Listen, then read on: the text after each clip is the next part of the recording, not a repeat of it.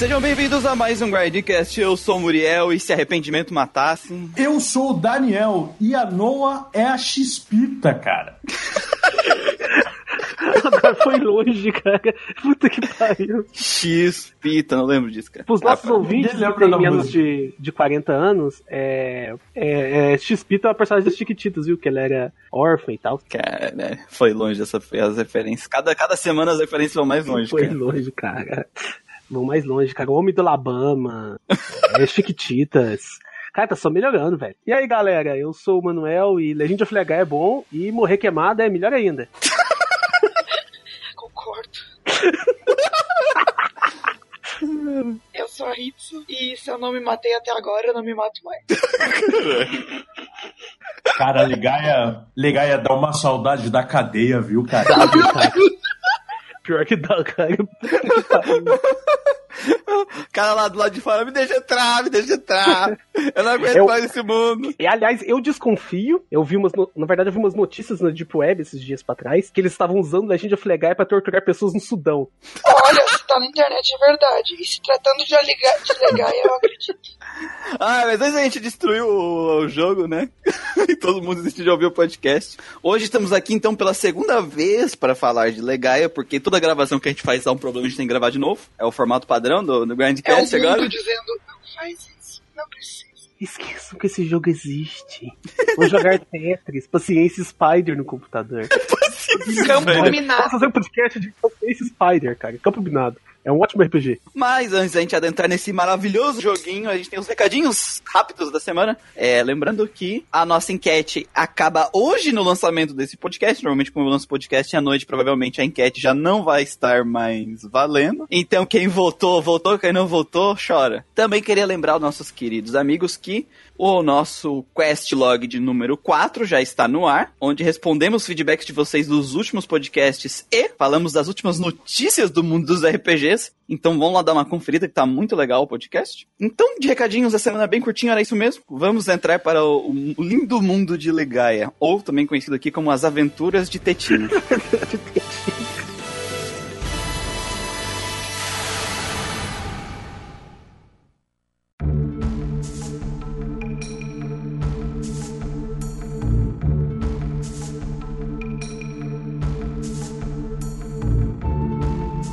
Então, Legend of Legaia foi um jogo lançado lá em outubro de 98 para PlayStation 1 pela Cocktrio e Procyon, primeiro jogo da, feito para a empresa. Até então a empresa só tinha trabalhado em alguns outros projetos com, conjuntos, né? Tinha ajudado com o Radio Arms 2 e mais o Alundra 2 também. Mas é o primeiro jogo da empresa como produtora mesmo. Nem à toa que ela faliu, né? Ela faliu com Legaia 2, o segundo jogo desse.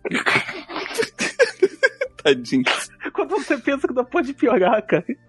Sempre pode piorar. Eu queria puxar uma discussão que tem que envolve Legaia, muito legal sobre a indústria, né? Sobre o conceito da indústria. Porque o diretor de Legaia, né? O Kazuhiro Kobayashi. Kobayashi! Caga no muro. Ele deu uma entrevista depois do jogo para uh, pro, pro livro The Untold History of a Japanese Game Developer, falando sobre a experiência dele, o que, que ele não gostava da indústria. E ele foi demitido depois da revista depois. E por que, que isso é importante na, nessa discussão aqui sobre Legaia? Porque, eh, de acordo com o que ele deu a entrevista dele na, pro livro, ele não teve liberdade criativa para fazer o que ele queria com o jogo, né? A, a- os executivos da empresa queriam que ele fizesse um jogo um estilo de anime, obrigaram ele a botar clichês de anime e estilo de anime e vários clichês de anime no, na- no roteiro do jogo, com esperança que isso desse jogo vender mais. Enquanto ele a intenção dele era fazer uns- eh, uma história com personagens adultos maduros no mundo obscuro. Ou seja, ele queria fazer um Persona 2 e pediram pra ele fazer um Final Fantasy VII. Resumindo, eles pegaram os personagens e estragaram um por um, exceto o Gala. Basicamente. É, acho que o Gala é o Tá único mutado, remanescente. A única coisa que isso me prova é que ele é um péssimo diretor que não sabe trabalhar com o que tem. Não, mas no Japão não tem disso. Ou ele se suicida na Floresta da Morte lá. Não, tipo, não, faz sentido, porque é igual a, a Ritz falou. Quando. É igual quando falam de desenho, né? Pessoas estão aprendendo. Ah, eu não tenho dinheiro pra poder comprar materiais pra desenhar. Aí as pessoas. Aí tem aquela coisa que a gente que sempre fala. É, o bom desenhista desenha com carvão e com uma parede. E o mesmo vale, eu acho que pro, pro um bom diretor, tá ligado? Uhum. Eu acho que se ele- eles tivessem. Ou você vai ter essas É tipo limitações. o cara de Gela Saga. E vive dando, ai, porque a empresa é isso, porque aquilo, ai, porque isso, porque aquilo.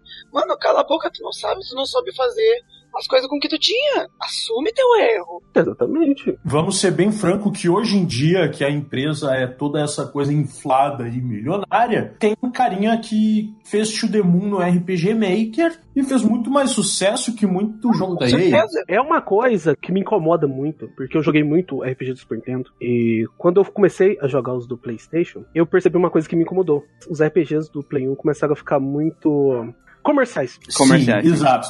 Tu tem a revolução industrial do RPG japonês. Ficaram muito enlatados, né? Isso, extremamente enlatado. Foi uma das minhas reclamações com Final Fantasy VII. Não é que o jogo seja ruim por causa disso, não. Quem não escutou nosso podcast de Final Fantasy VII, pode escutar lá. Ele, a galera tá gostando bastante dele, por sinal. Sim. Uma coisa que eu coloquei é que eles mudaram muita coisa no jogo. Em especial, o que eu ressaltei principalmente foi a questão do character design. Deixaram de uma maneira mais fácil de vender. Tipo, ou seja, eles enlataram para que pudesse vender mais. E muitos jogos, eles viram. Não, olha só, é, eles viram a fórmula de sucesso de Final Fantasy VII e eles tentaram seguir por esse caminho. Só que, claro, Final Fantasy VII não é apenas um enlatado. Ele tem outros pontos positivos. Ele tem seus culhões. Só que nem toda empresa de desenvolvedor de RPG tinha esses culhões, né? Então, algumas os tiros saem pela culata, como foi no caso de Legaia. O Final Fantasy VII ele saiu mais comercial, mas essa semana eu dei uma estudada na história de produção do Final Fantasy, né, da, da franquia. Vamos dizer assim, o mindset Mindset. Tu vai apanhar? né, na hora de produzir os jogos de Final Fantasy, era sempre a gente quer criar algo que é diferente do que a gente já fez. Então, todas as escolhas deles é, sempre foram pensados de forma pra ser criativa, né? De não ficar preso a regras. Por isso que a franquia Final Fantasy é uma bagunça, né? Tem Final Fantasy 4 que é dark, edge, e obscuro, trevas, e tu tem Final Fantasy 5 que, porra, é um passeio no parque, colorido, flores e amiguinhos, né? É, enquanto no caso do, do, do Legaia não é uma questão criativa, né? A escolha não foi criativa nesse sentido. Foi uma imposição. E uma imposição, exatamente. Uma imposição. Mas eu ainda penso que ele podia. É que lá, deram o ovo, os ovos pra ele e ele podia ter feito um bom omelete. Não, óbvio. O estilo me bloqueou de fazer o que eu queria. Cara, tu consegue fazer uma boa história com um adolescente. Tu consegue explorar muito o universo caótico dos hormônios e qualquer coisa do tipo. Tu consegue fazer uma puta de uma história. Tu só não conseguiu. Consegue. Eu não quero, eu não quero abstrair a culpa do diretor, né? Sim, claro, claro. O que eu quero dizer é que, tipo assim, é, existe uma, uma guerra na, na, na indústria japonesa pra esse tipo de produto enlatado. E tem enlatados que saem gostosos e tem enlatados que saem uma bosta. Ele pode ter se frustrado também e ter feito nas coxas. E tipo, ah, ó, então pega essa merda aqui que eu vou bater todos os clichês nesse liquidificador, vou enfiar tudo aqui e vocês que enfiem no rabo. Pode decidir isso. Eles ganharam, eles trabalharam com outras empresas fazendo trabalho terceirizado, tá? Aí o estúdio. E aí eles ganharam, tiveram dinheiro suficiente com a, com a parceria com a Sony lá, Sony Entertainment, que foi a distribuidora, pra criar, para conseguir criar o próprio jogo. E aí ele criou todo o conceito do jogo e apresentou pro, pros executivos da empresa. E aí a empresa, ok, muito legal essa ideia. Só que tira tudo isso aqui que é legal e coloca todos os clichês de anime dentro.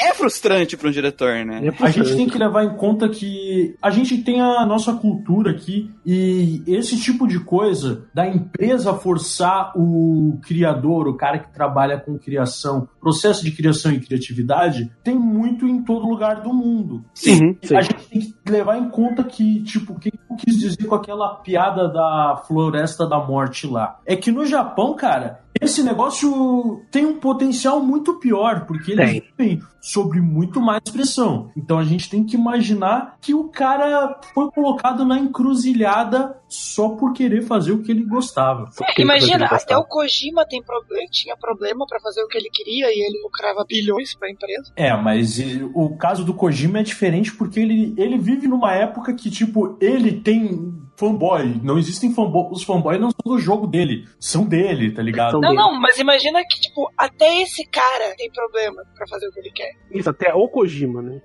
Tipo, se o Kojima já tem, esse cara tem muito mais. É aí que a gente quer chegar como um todo, né? Kobayashi, né, ele tem, ele era um cara qualquer, tá ligado? Ele não tinha nome na indústria. E Sim. também não tinha nenhum executivo grande na empresa que apoiasse ele. Tipo, por exemplo, quando. Na época, se for pegar na época do PlayStation 1, que o Sakaguchi virou vice-presidente da Square, você consegue ver muitos projetos que são criativos dos membros da empresa, né, no PlayStation. E tipo, hoje em dia, quando acontece esse tipo de coisa, a gente consegue ver muitos diretores correndo para meios de crowdfunding. Sim. Crowdfunding. Teve como exemplo do cara do Mac lá, que eu sempre esqueço o nome, que ele fez o Fight Number 9, cara. Totalmente financiado pelos próprios fãs. O, o Iga também, o Igarashi do, do Bloodstained. É, É um exemplo melhor. Quem Caraca, sabe, quem sabe se existissem essas ferramentas na época, o cara teria uma, uma outra alternativa, assim, digamos, tipo, não, cara, eu não vou fazer né, isso nessa empresa. Eu vou dar o pé daqui, eu vou lá pro Patreon e, ô galera, me dá dinheiro que eu vou fazer esse bagulho foda. É, tipo, ele podia falar, tipo, oh, eu ajudei a fazer esse jogo aqui, esse jogo aqui, esse jogo aqui. Eu quero fazer um jogo pica das galáxias, mas eles querem que eu faça o enlatado de desenho japonês. o- Vocês me Isso. entendem ou não? Mas é aquilo ali, esse lance de do, do mercado. Ele ditou muito as regras do PlayStation. Alguns jogos eles conseguiram ter sua própria identidade e, consegui- e conseguiram fazer sucesso. Alguns tiveram sua própria identidade e não fizeram tanto sucesso. E alguns saíram uma merda. E Vamos deixar bem claro que a obra tinha um potencial enorme. Tinha, com certeza. Ou, cara, ou, agora parando pra pensar, isso a gente fala depois, explora mais depois no spoiler, mas só pra coisar o ponto, eu penso que os pontos positivos do Legaia provavelmente são da ideia original dele. Porque tem muita Sim. coisa séria em Legaia que é totalmente Sim, cara. Com é, a Xpita e o Tetinha, tá ligado? Sim. E, toda, e todo. E o clone do Sephiroth também, que ele tá ali meio que. Ele Completamente bonde jogado na história, É, né? não, ele, ele, ele pegou o bonde andando e quis fazer tchau da janelinha.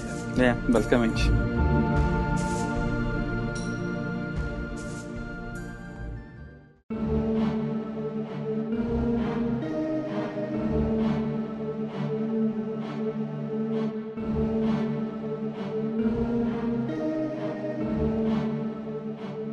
Mas então, do que se trata Legaia? Legaia vai contar a história de um mundo onde existia o vácuo e Deus criou toda a existência, criou um mundo e nesse mundo existiam os humanos e os monstros. Mas os humanos eram muito mobrais e apanhavam dos monstros. Então, Deus deu a, deu- teve a incrível ideia de presentear os humanos com criaturas mágicas místicas chamadas Ceros. Com poderes X-Machina, cara. Ou seja, Deus transformou os humanos em dia escolhidos, cara.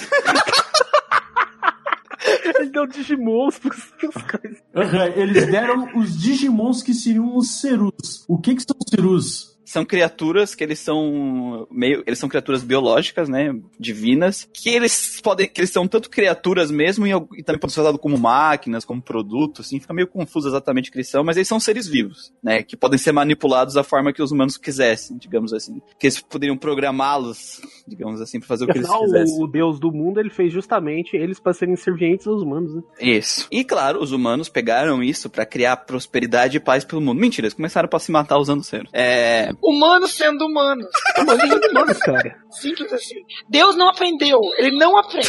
Não, ele não aprende, cara. Não, olha, não, olha só pra você ver. É, tantas coisas que ele podia ter feito, por que, que ele não falou assim, ó, vocês têm que se virar, cambada? Eu sabia que vocês iam apanhar dos bichos. Vai lá, usa a cabeça. Não, é a mesma coisa que uma criança, tá ligado? Imagina que você tem seu filho de 5 anos na escola, ele tá brigando com, com um coleguinha na escola. Ele chega com, com o olho roxo. Aí o que você faz pra ele? Fala, ó, se vira, moleque. Não, se vira. Não, olha só, você faz duas coisas. Ou você fala pro moleque, se vira, ou se chegar em casa vai apanhar mais, ou dois, você dá uma arma pra ele matar o coleguinha. E Deus deu uma arma. deu uma arma pra criança. Deu uma arma pra criança. Só que tem uma coisa que a gente vê que assim, ó, por parte do criador, teve aquela coisa tipo, vou dar instrumentos musicais pros meus filhos tocarem Imagine e saírem cantando que nem hippies. Só que a puta começaram a tocar Seeking Destroy, velho. Meu Deus Foi assim, ó, foi louco, cara. Mas o que, que aconteceu? Tá, tá os humanos, tá essas, tem essas criaturas mágicas que servem eles, que ajudaram a se proteger dos monstros, e até que um dia veio a névoa, né? Há um tempo atrás veio a névoa. Essa névoa deixou os seres descontrolados, eles começaram a atacar os humanos, e algumas pessoas que eram muito fracas mentalmente acabaram se transformando em monstros, e aqueles que usavam seros como parte de, de equipamento dos seus, dos seus corpos, né? Porque dá pra usar isso como meio que armaduras, tiveram suas mentes controladas pelos seros, e começou um caos, porque a sociedade dos seres humanos foram construídas 100% dependente dos seros, e virou um The Walking Dead de cero, né, o, o mundo deles. E aí vários, vários pequenos povoados acabaram dando um jeito de sobreviver, dando um jeito de se afastar dessa névoa, né? E a vila do Van, que é o pro- protagonista do jogo, ele construi uma muralha em volta dele. E a gente começa na, na vila do, do Van, que eu, eu gosto bastante do começo do jogo, porque ele te dá um set no seguinte: é, a gente tá nessa vila aqui, que ela fica perto do mar, a gente tem essa muralha, e lá o mundo lá fora é completamente perigoso, tá ligado? Se você sair, tu vai morrer. Peraí, peraí, peraí. Eu, eu, eu tô pensando em uma coisa agora, cara. É, é a, a Vila do Van, ela tem uma praia, né? Tem. Por que, que os Cerus, né, eles, não, eles não passavam pelo mar e eh, chegavam, invadiam a, a vila pela praia e falavam pra eles, ah, se fudeu. Conveniência Pois de é, pois é, eu roteiro. pensei nisso. Só isso. Conveniência- Nossa, conveniência. Acho que não teria, acho que o jogo não dá nenhuma explicação sobre isso, né? Não dá. Um dos plot holes do jogo. Mas enfim. Mas enfim. Ia vir o Nelson dos Simpsons d'água caminhando. e nessa, nessa vila, ele deixa bem claro que, tipo assim, ó, a gente tem suprimentos é, é, finitos, né, dentro da vila, né, que a gente consegue produzir, pescar. Então as pessoas têm que sair, os caçadores, né? Eles são treinados pra sair, ca pra caçar, né? Alimento e trazer pra dentro da, da muralha. Então é, uma, é um ambiente né, nem um pouco agradável a vida deles. Porém, apesar de viverem trancafiados dentro do, da muralha da vila, eles, eles mostram no início do jogo que eles têm uma vida bastante feliz e tranquila dentro da vila. É, o Tetinho ele mora com a irmãzinha dele, com o papai dele e tal, tem uma namoradinha. É amiga de infância, amiga de infância. Que, eu- o, o que eu acho engraçado é que, tipo assim, faz, sei lá, é, faz, não faz muito tempo que a névoa existiu, né? Que a, a mãe do, a mãe da, da amiga de infância do Van ficou presa lá na, no monastério porque ela tinha saído pra, pra ir pra lá trabalhar e ah, chegou a névoa, tá ligado? E É recente, é tudo muito recente, assim. é recente a- o lance da neva. Mas o pessoal parece muito adaptado já. Eu acho que faz o quê? Uns 15, 20 anos, eu acho. Pois é, nesse ponto o jogo é verossímil, porque os humanos são tão filhos da. Nós somos tão desgraçados, cara, que a gente se adapta muito fácil. Sim. É que eles cagaram dia sim, dia não, e aí tá tudo de boa. Caralho. Sim. Meu Deus. Ele tá vivendo a vida dele tranquila lá na vila dele. E até que acontece o ataque, né? Parece uma criatura gigante que destrói uma muralha, como, como se não fosse nada. Shingeki no Kyojin. É, isso. Nossa, viu as referências, cara? Olha só. Exato. Uma é, porcaria. exato. Destinou outra porcaria, puta que pariu. até, cara, até a primeira invasão é um bagulho Shingeki no Kyojin demais, cara. É. Aí, aí- aí chega um maluco estranho flutuante numa capa, dizendo que a névoa é a salvação deles. E a névoa entra cheio de bicho que começa a matar as pessoas da vila. E a gente tem que lutar pra defender a vila. A gente acaba indo na árvore mística que tinha na cidade. E a gente descobre a existência dos raceiros, que são seres superiores que a névoa não, não afeta eles. Pokémons lendários. Pokémons lendários, isso. E eles falam. São eles são conhecidos.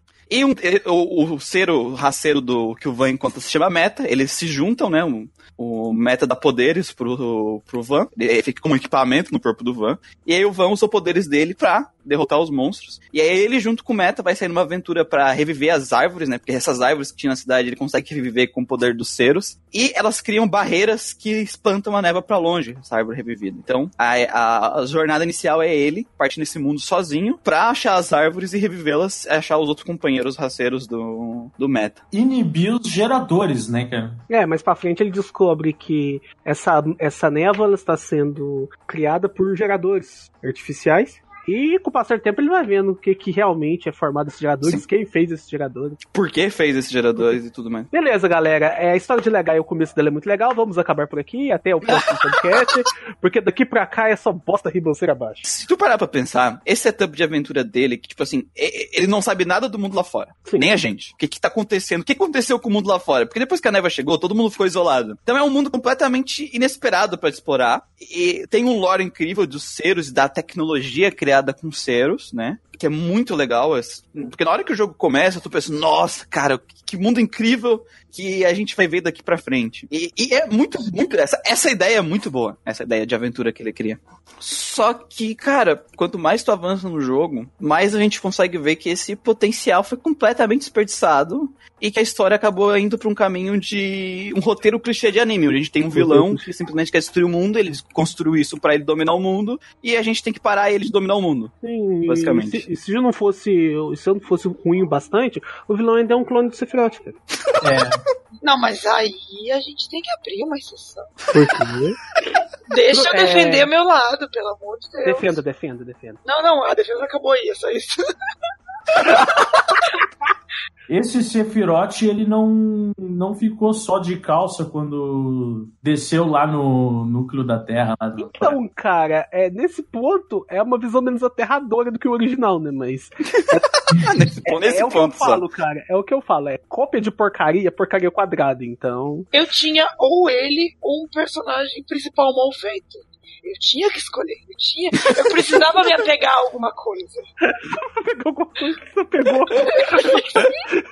você pegou, pegou um Sephiroth de clone Pelo menos ele era gostoso, né? É o que dá pra aproveitar. que tem pra hoje. Ai, ai.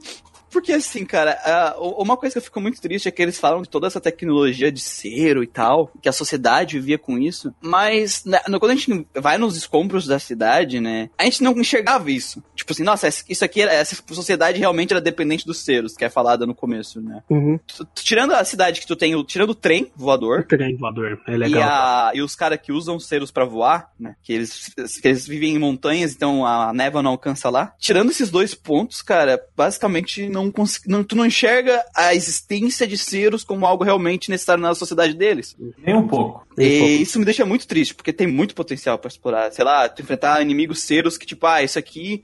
É, esses, esses ceros controlavam alguma energia da cidade, então é um cero elétrico, alguma coisa assim que tu tem que que tá destruindo tudo, coisas desse tipo, sabe? Tu queria usar cero pra ligar o teu fogão. É isso. Mas é, é, uma sociedade que vive à base de cero faz todo sentido. Eles tinham elevadores que não eram à base de cero, não faz sentido. Não faz sentido. Ele não era o dependente de cero. Eu citei justamente Pokémon por ca... e Digimon por causa dessa Dependência. coisa, dessa dependência que poderia ter e tal. Só que eles não abordam nem isso assim, eles colocam, tá ligado? Conectar uns cabos no cu do Pikachu. É isso aí. Exatamente. Ligar Pikachu nos seguinte, mas tem até Pokémon tem esse lance de eles usam mu- eles usam Sim, bastante cara. Pokémon no mundo. E, e no caso do Legaia, cara, é, esse lance dos cegos é um negócio tão. um negócio com tanto potencial, tá ligado? Lore tão interessante. e É só, só interessante mesmo, porque Sim, vamos por partes. É, o, a gente começa com o Svan, sozinho, Tetinha, e depois a gente vai ter outros dois personagens na, na party, que é a Noah e o Gala, e cada um vai ter o seu arco. A Xpita e o Brock.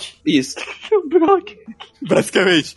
Então, as primeiras partes do jogo, até o primeiro reator, é a gente conhecendo esses três personagens, né? Conhecendo esses dois personagens, e se juntando, juntando a Alta Retinha nessa aventura, e indo detonar o primeiro, do primeiro reator, o primeiro criador de névoa, onde a gente vai ter o início do mistério real do jogo. Esse primeiro arco, cara, é- ele não é ruim, esse primeiro arco aqui do, do, do, do. Principalmente quando ele aborda a introdução desses personagens. Eu achei Uhum. bacana e muito bem feito, tá ligado? É, porque a, Concordo. A Noah, né? A Noah ela é uma moleca lá que ela foi criada por um lobo, um lobo É falante. o Mogli. É o Isso. Mogli. Não, ela é a princesa Mononoke do Paraguai, cara. Assim como o é o.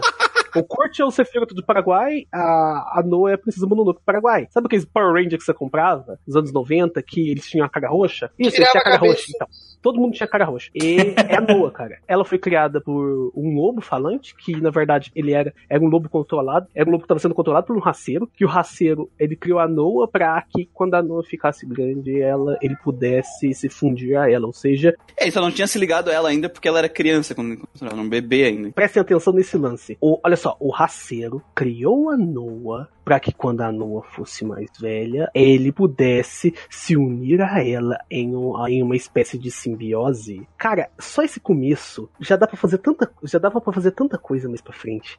É Porque verdade, esses cara. raceiros, cara, o- eles não eles não eles não exprimem muita confiança. E é um dos motivos que o Gala no, no jogo, ele é um personagem de destaque porque porque ele é um cara sério. Ele ele olha ele não confia nos raceiros. ele não confia nos raceiros.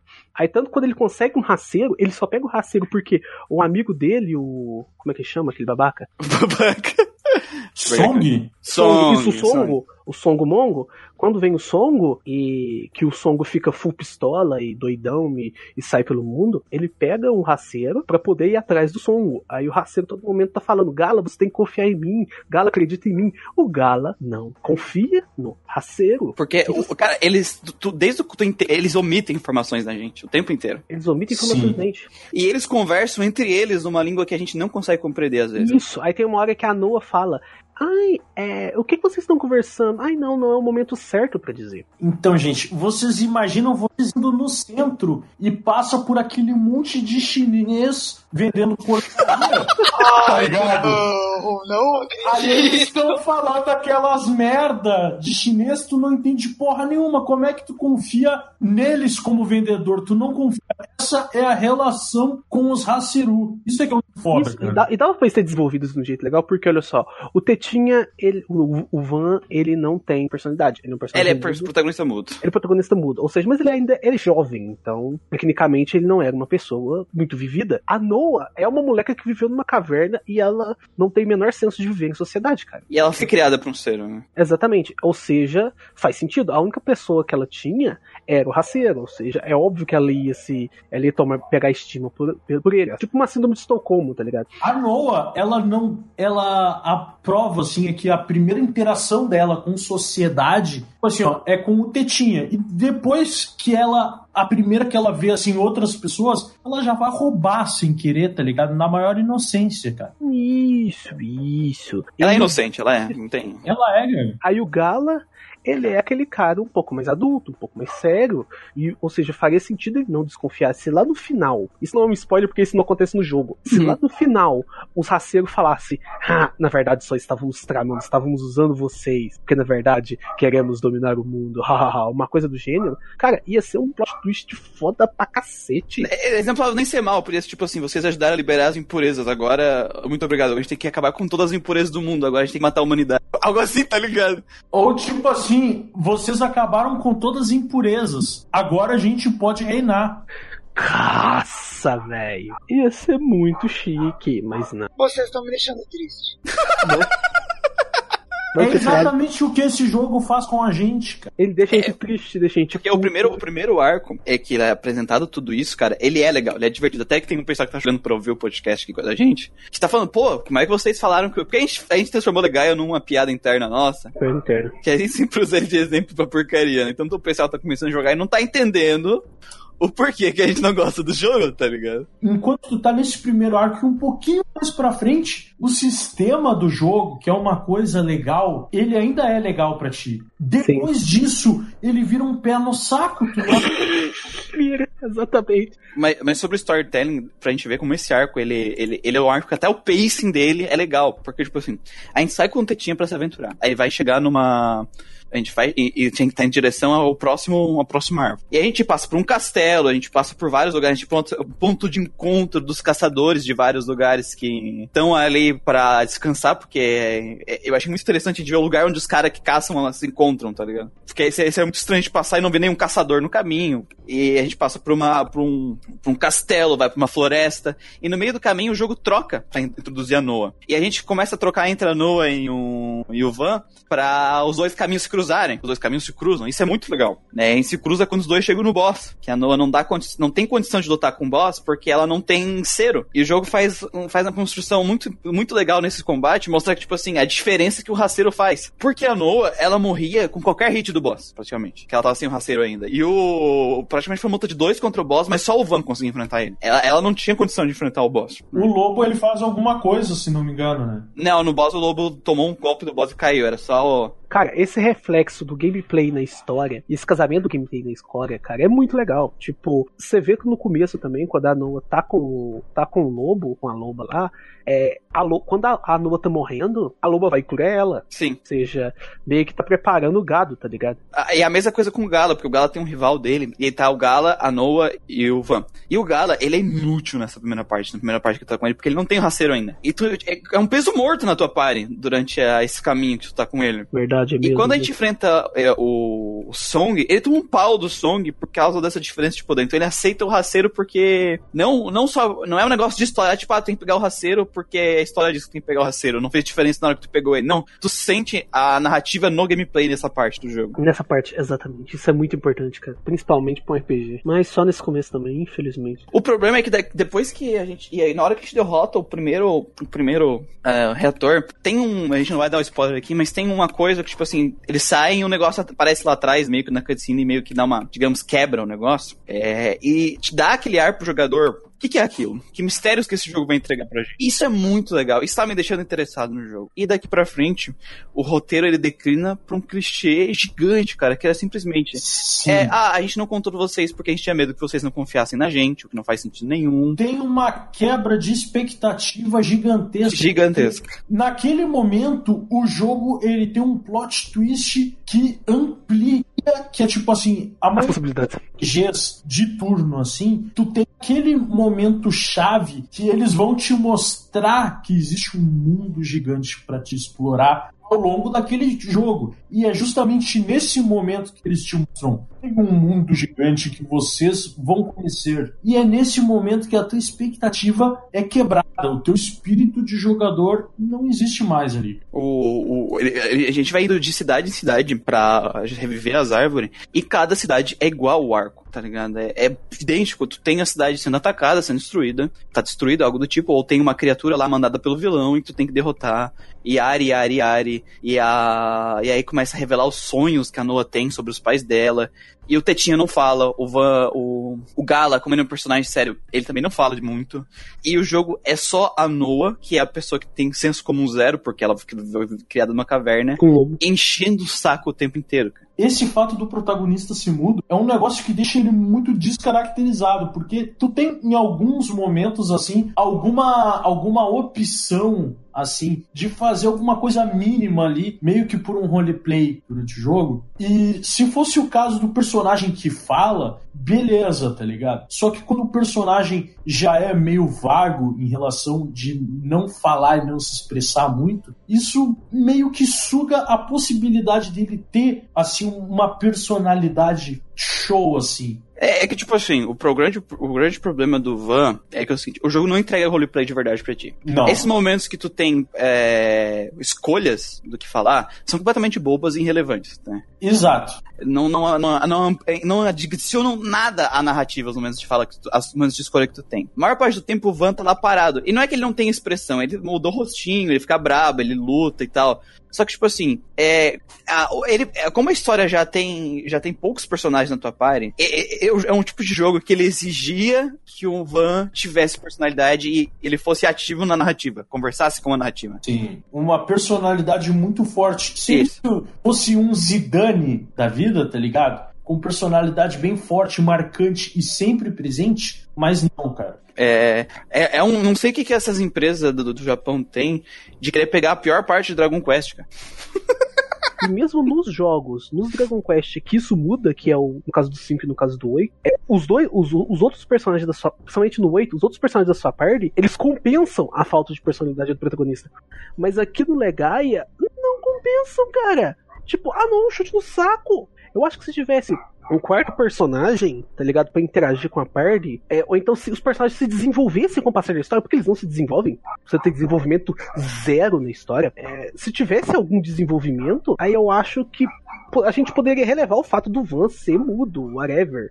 Mas, assim, foi uma escolha, foi uma escolha infeliz, extremamente infeliz. Porque via que esse papo, via que esse papo que, tipo, ai, o personagem é mudo pro jogador se identificar com ele é bullshit, viu? É, é bullshit. Seria válido se tivesse, tipo, muitas opções de finais ou muitas opções de meios que não mudasse o final. Mas de que a jornada seria diferente pra É, cada um. exatamente. As tuas escolhas não fazem diferença. Então, tipo, elas estão ali meramente como um- uma maquiagem porque é um jogo de RPG e tem que ter isso em RPG, basicamente. Essa. Inclusive, inclusive, ó, a Rita acabou de tocar de finais e meio que um spoilerzinho. Existe mais de um final, só que tanto os finais quanto as escolhas durante o jogo se resumem a um cosmético. Cosmético. É, que os Porque- múltiplos finais é só uma escolha que tu faz no final do jogo. Depois Exato. tu já vence o último boss. Então, é só. Basicamente é com quem tu quer ficar no final. Qual menino que tu quer pegar no final. Essa é a tua última escolha. O legal é, é, além disso, outro problema que ele tem, que assim, a gente tem cada, cada arco de, digamos, de, de reator, a gente vai ter um vilão que é responsável por cuidar daquele reator. Todos eles não prestam. Todos eles, tipo assim,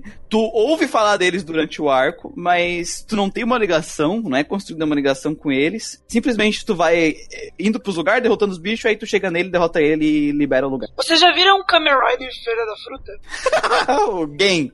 Feira Eu da só Fruta. vi o Batman. É basicamente isso. Exatamente o, quase o mesmo plot. Pra quem não conhece Tipo- Power Rangers. Pronto. E tipo, o Song, que é o rival do Gala, ele é o. Eu arrisco a dizer que é o personagem que mais é desenvolvido durante o jogo é ele. Então ele aparece pra te encher o saco. Ele aparece em um arco e aí depois ele vira equipe Rocket, cara. Ah, mas ele é muito chato, cara. Porque normalmente o que que apare- resume, a aparição dele se resume em: Ah, olha, vocês chegaram até aqui, como eu sou irritante, vamos lutar ou não, tchau. Exatamente. Cara, é, é- a, toda a aparição do Gala, do Gala, do Song, se resume a isso, cara. Ele aparece do nada, fala alguma coisa e vai embora. E normalmente a fala dele é te irritar, dizendo que você é fraco, que você não consegue derrotar ele, que ele é o fodão. E é isso. E ele vai embora. Pra botar na cabeça do Gala que ele precisa melhorar, só que o Gala já passa o jogo inteiro dizendo: Eu preciso melhorar pra.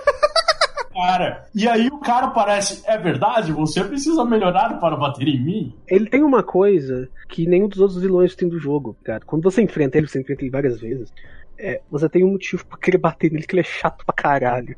Então os outros, cara, você não tem motivo nenhum. E existem vilões que tu até acha legal e tu fica tipo assim, o Gaza, por exemplo. Ah, o Gaz é foda pra caralho. É. Porra, cara! O character design dele é foda. Maneiro. O design dele é super expressivo, que é justamente o que o Muriel falou do Final Fantasy VII. Final Fantasy VII é um jogo expressivo em relação a visual, e o Gaza, ele é expressivo em relação a visual, só que ele é tipo assim, ó, apareceu, deu papo e foi. Ele é um velho que ele usa um armadurão e duas lâminas nos braços, tá ligado? Pra lutar. Ele não tem cero, raceiro nem nada, ele sai no mundo enfrentando os bichos. Ele faz isso porque é a única coisa que ele sabe fazer da vida dele. Não Puta, tem é, tanquinho, a- a vida- não é ruspando, não é bichoujo, não me interessa.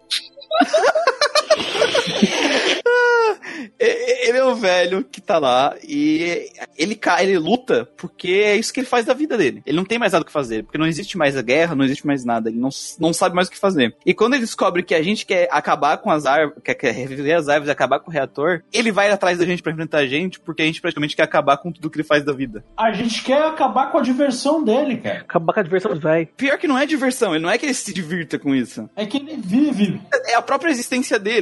A vida dele se resume àquilo. Se a gente Isso. acaba, ele se mata, tá ligado? Casa. Ele é um personagem que ele deveria. Seria muito legal se ele entrasse na party, cara. Porque ele poderia, ele poderia tecnicamente ver um motivo pra viver, além daquele motivo patético que ele tem pra vida dele ali. Porque é aquilo, os Rancerus, eles são bem whatever, tá ligado? Aí podia aparecer um Ranceru do nada assim, oh, Gala, eu vim te ajudar pra você combater. Ele, foda-se. Gaza.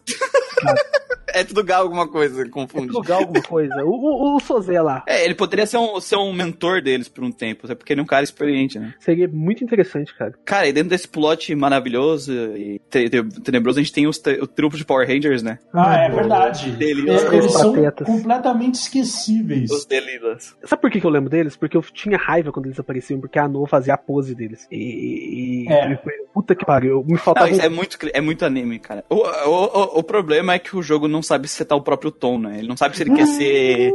Se ele quer ser sério se ele quer ser engraçadinho, então ele, É. ele quebra demais. Ele não sabe. Tem jogo que é assim, tem momentos que é pra ser engraçadinho e tem momentos que é pra ser sério.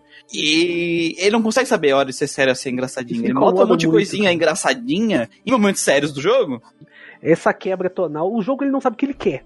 Ele não Aham. sabe o que, que, que ele quer fazer da história, ele não sabe o que, que ele quer fazer dos personagens, ele não sabe o que, que ele quer fazer dos antagonistas. E mais pra frente a gente vai ver que ele não sabe o que, que ele quer do sistema de combate. Esses. Delilahs, eles, eles são tão inexpressivos e assim, ó, dispensáveis, que eles parecem um boneco de massa que tapa dos Power Rangers ali, cara. O boneco de, os É, bonecos mas de eles são os monstros Power do Power Ranger, né? Além disso, É. eles são ninjas e eles fazem as poses lá de Exato, Sentai, cara. tipo Gnil Force dos Power, do É assim, Dragon ó, Ball.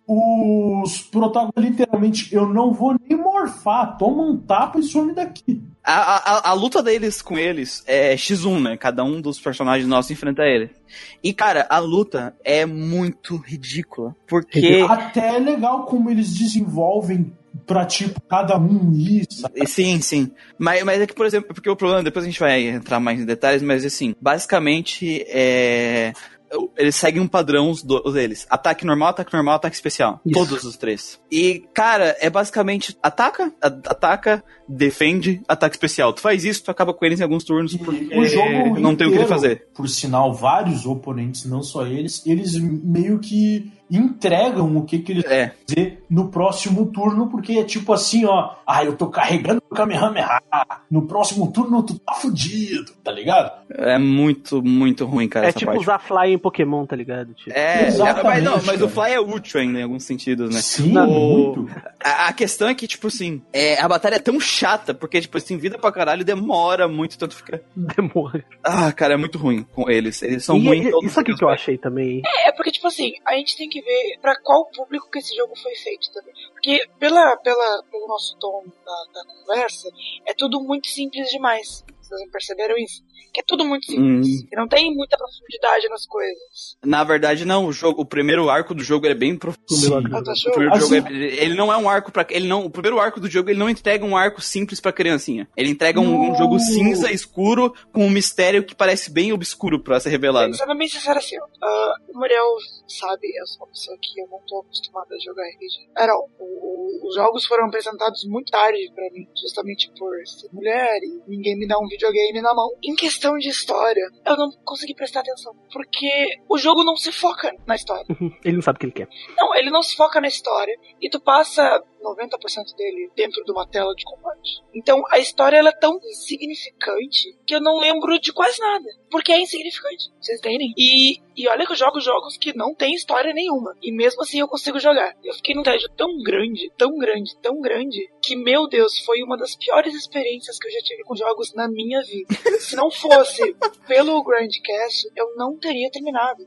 Eu teria jogado 15 minutos e visto, bom, isso aqui é um lixo, eu não vou mais jogar, porque a história não é interessante, a jogabilidade não é interessante, nada me consegue me prender, nem a cópia do Sephiroth. E olha que eu caio em bait de Rusbando muito fácil. E sabe qual é o pior de tudo? É que, tipo, tu tem essa tua experiência. Eu jogo videogame desde pequeno, tô com 30 anos na cara, e a minha opinião é mais ou menos a mesma coisa, sabe? Tem as nossas pensando A gente, esses dias, esses dias, a gente meio que se reuniu aqui pra revisar. Não, eu entrei na revisão pensando, caramba, eu esqueci de tudo, cara. Exatamente isso. Eu me lembro do- do- dos acontecimentos legais porque eu fiz review. Chequinho do está salvo. Check-in da Vanice e esse review, cara. Puta que pariu. Nossa, me salva muito. A única coisa que eu consigo lembrar de eu jogando é eu querendo desligar o videogame. É a única lembrança que eu tenho é eu passando raiva e eu querendo morrer. Só Eu sou acostumado com RPG. Eu gosto de RPG de turnos, eu gosto de RPGs demorados.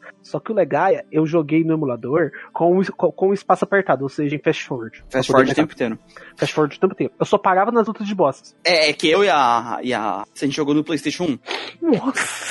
Meu então a Deus. gente não, a gente não tem é, essa, essa, essa muleta pra ajudar a gente a passar Eu não joguei no Fast Forward, mas eu joguei no 4X, que é um pouquinho mais rápido.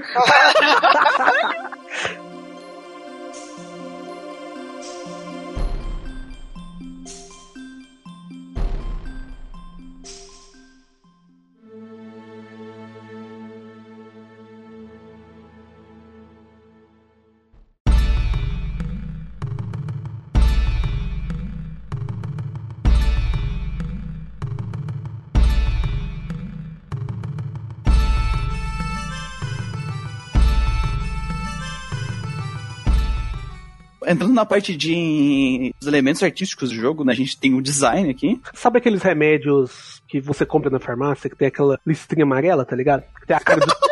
você vê, você lembra do Zé Serra, então, é genérico. lá, cara.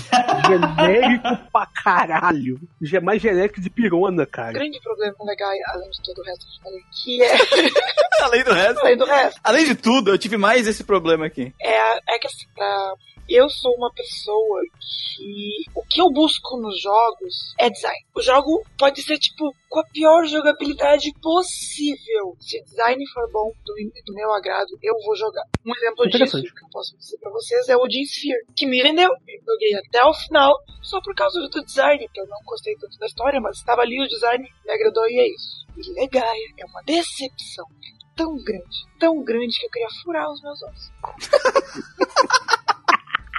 É sério.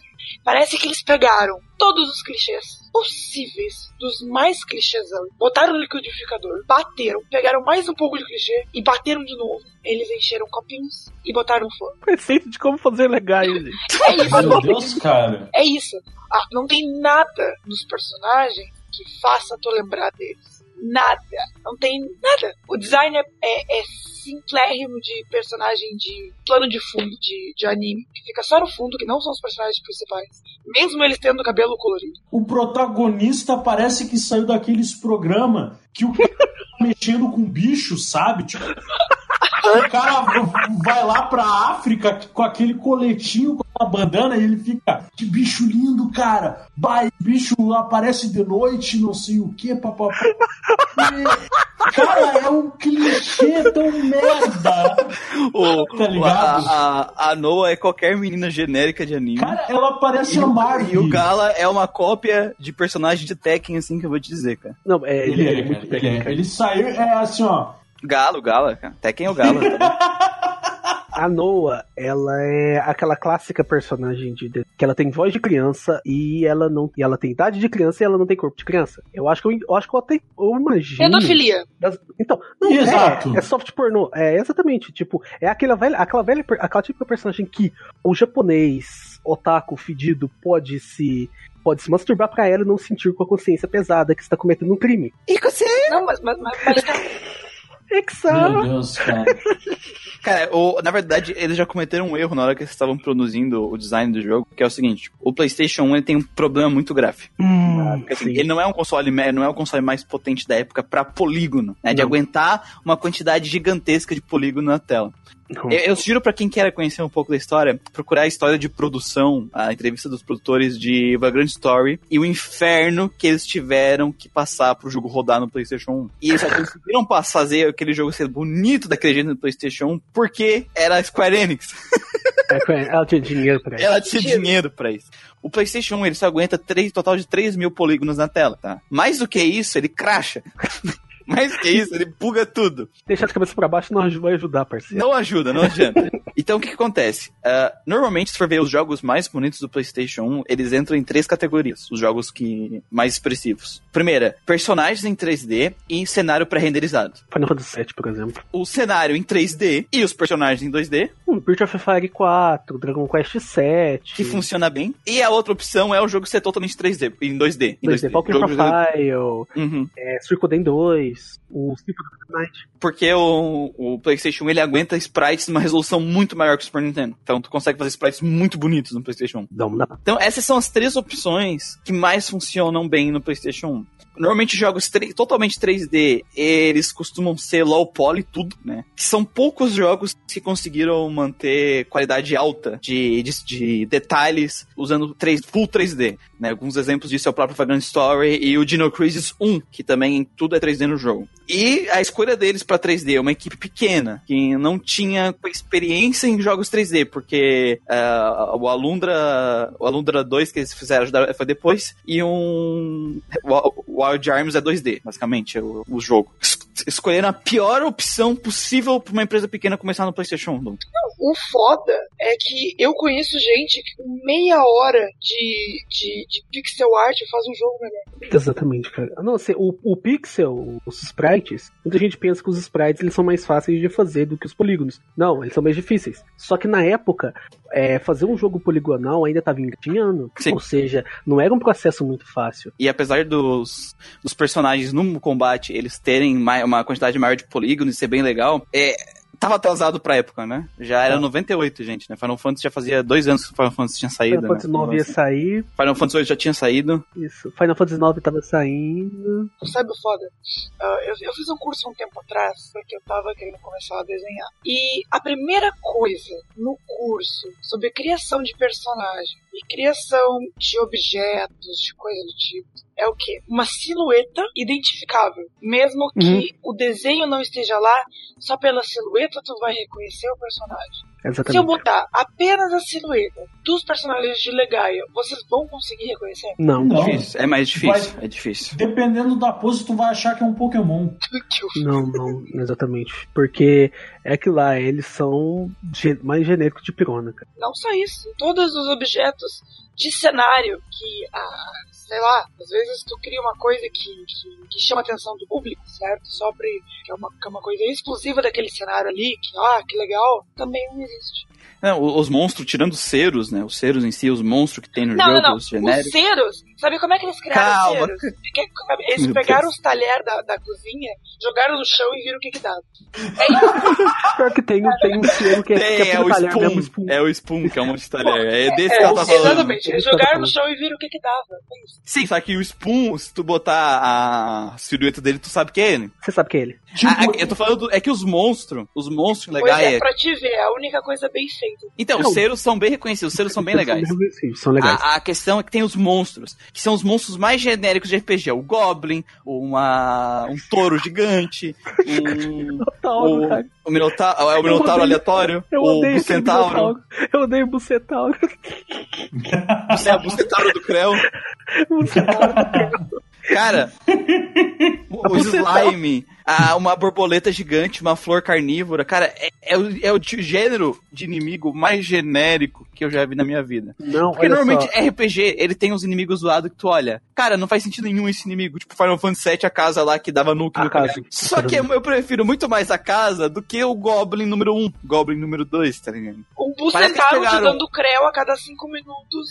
Porque tu precisa Ou de dinheiro. Foi uma prostituição na minha tela. Não foi nem maluco. Presta atenção.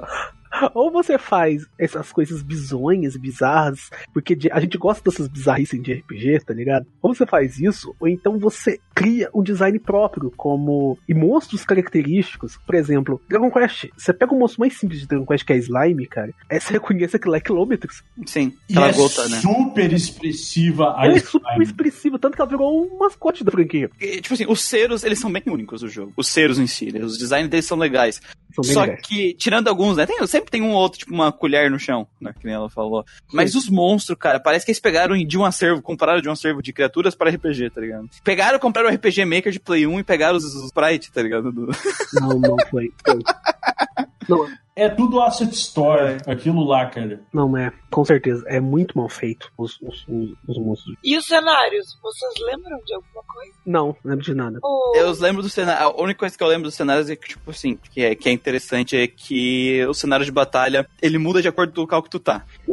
Sim. Por exemplo, tem uma cidade que tu entra na, tu entra na cidade é, e tu entra em batalha na cidade, né? Lá, fora do prédio, é a cidade em volta. Quando tu entra dentro de um prédio e pega a batalha lá dentro, a, o, o cenário da batalha é o fundo das paredes da, da casa ou da, da construção que tu tá. E, então ele te dá uma, bem uma ambientação do combate tá sendo exatamente no lugar onde tu tá. Eu não me lembro disso. Ele te dá uma ambientação legal sobre isso. Eu não me lembro disso, sinceramente. Eu acho que eu nem prestei atenção.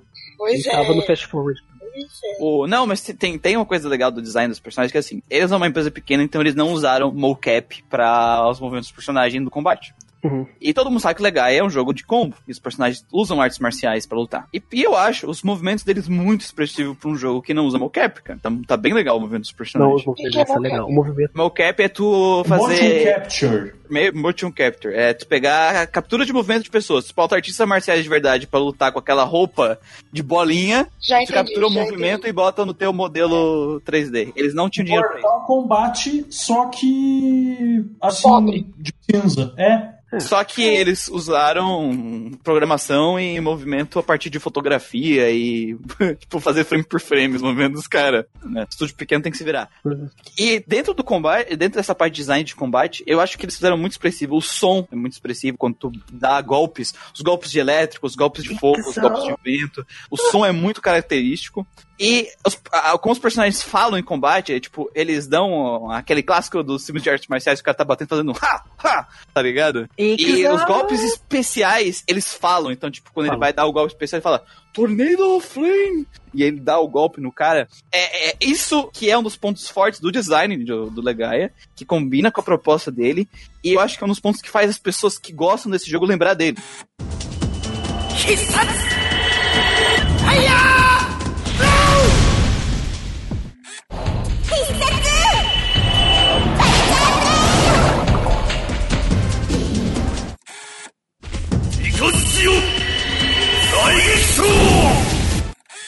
Essa ponto parte de do Não, design. realmente, Essa essa, parte essa justamente de parte batalha. é bem legal. Se ela não se repetisse insanamente a cada dois segundos. A gente já pegou essa parte. É, Tem que é. falar das coisas boas. É, é difícil falar das coisas boas porque sempre tem alguma coisa ruim atachada a elas, tá ligado? Isso, exatamente. Quando você lembra de uma coisa boa, você lembra de 20 ruins. É, é complicado. É um sorvete de, de, de cocô com cobertura de chocolate. E- e- mas tem outro problema que, tipo assim, que é o- toda a parte do combate das técnicas é expressiva, mas a música, cara, desse jogo, a- as músicas desse jogo, cara, ah, cara, a única música que eu lembro de combate é a de combate, e ela é irritante pra caralho. Eu não lembro de música nenhuma. É que tu trocou no, no Velocidade 5, né, do Creu, então. Sim, eu joguei no Velocidade 5. Não, mas quando era luta de boss, eu tirava o Velocidade 5. Porque Alguma- eu gostava de Tesla. Algumas das músicas, elas lembram trilha sonora de jogo de luta, assim, da época. É, não sei. Não. Cara, meio- as músicas são muito ruins, Porque, cara. cara, porque os Não, jogos mas de aí luta, é que eles tá. Aí é que tá. Tu, tu diz, ah, porque jogo de luta não sei o que, só que tu provavelmente não jogou os jogos de luta merda que eu joguei. Ah, tá, os jogos de luta merda. Achei Ah, só bom. bem É que falou, música de jogo de luta. Cara, sei lá, eu, Eu vou lembrar de The King of Fighters, Fighter, Tekken. Eu, tipo, você não dá pra comparar essas músicas de Mega com eles, tá ligado? Cara, tu conhece é, Total Carnage? Nossa.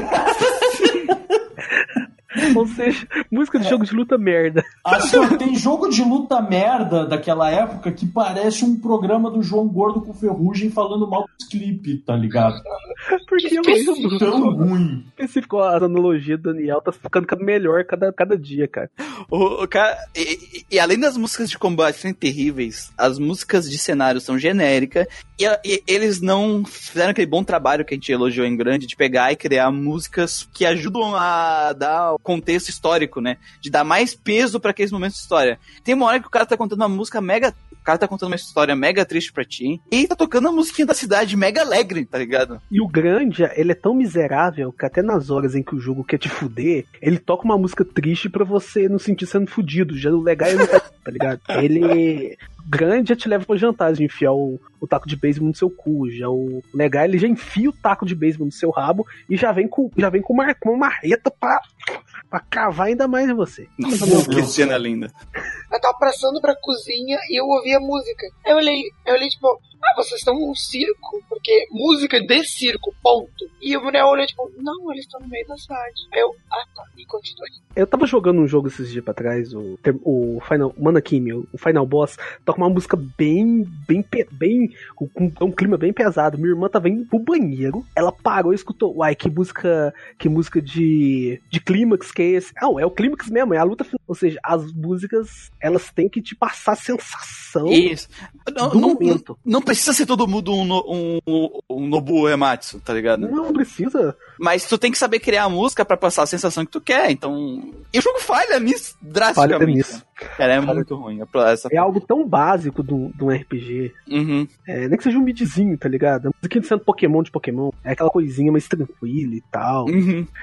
Eles não sabem fazer nem Não, eu não vou dizer que todas as músicas do jogo não encaixam nos momentos certos, mas é, nos momentos, mas nos momentos que, tipo assim, sérios do jogo, que é o momento que mais marca na tua cabeça, porque são momentos de clímax, de história, ou pontos-chave, que é, a música não podia falhar ali, porque é ali onde o jogador vai realmente lembrar delas, ali falha. E Ali é ali falha. que é o principal problema, né? Isso é Porque verdade. ninguém lembra de todas as músicas da cidade de todos os RPG que jogou. Não, mas Mas vai lembrar das músicas que tocam nos momentos importantes, né? o problema de legal é que ninguém lembra de nada. Lembram- Não é só a música. Não, ele. Ele me lembra. As poucas coisas que ele me lembra, que nem eu citei, ele me lembra jogo de luta merda na época. de outra merda. Eles tinham, não. Eu imagino a produção do Legai. Tipo, a gente quer fazer um jogo que ele lembre jogos de luta. Aí como que a gente vai fazer a trilha sonora dele? Oh, vamos basear em Street Fighter, King of Fighters, tá as músicas foda. Não, vamos pegar aquele jogo merda que, que Aqueles jogo de luta do Nintendo 64 que os caras vendem original na caixinha de 20. Caralho.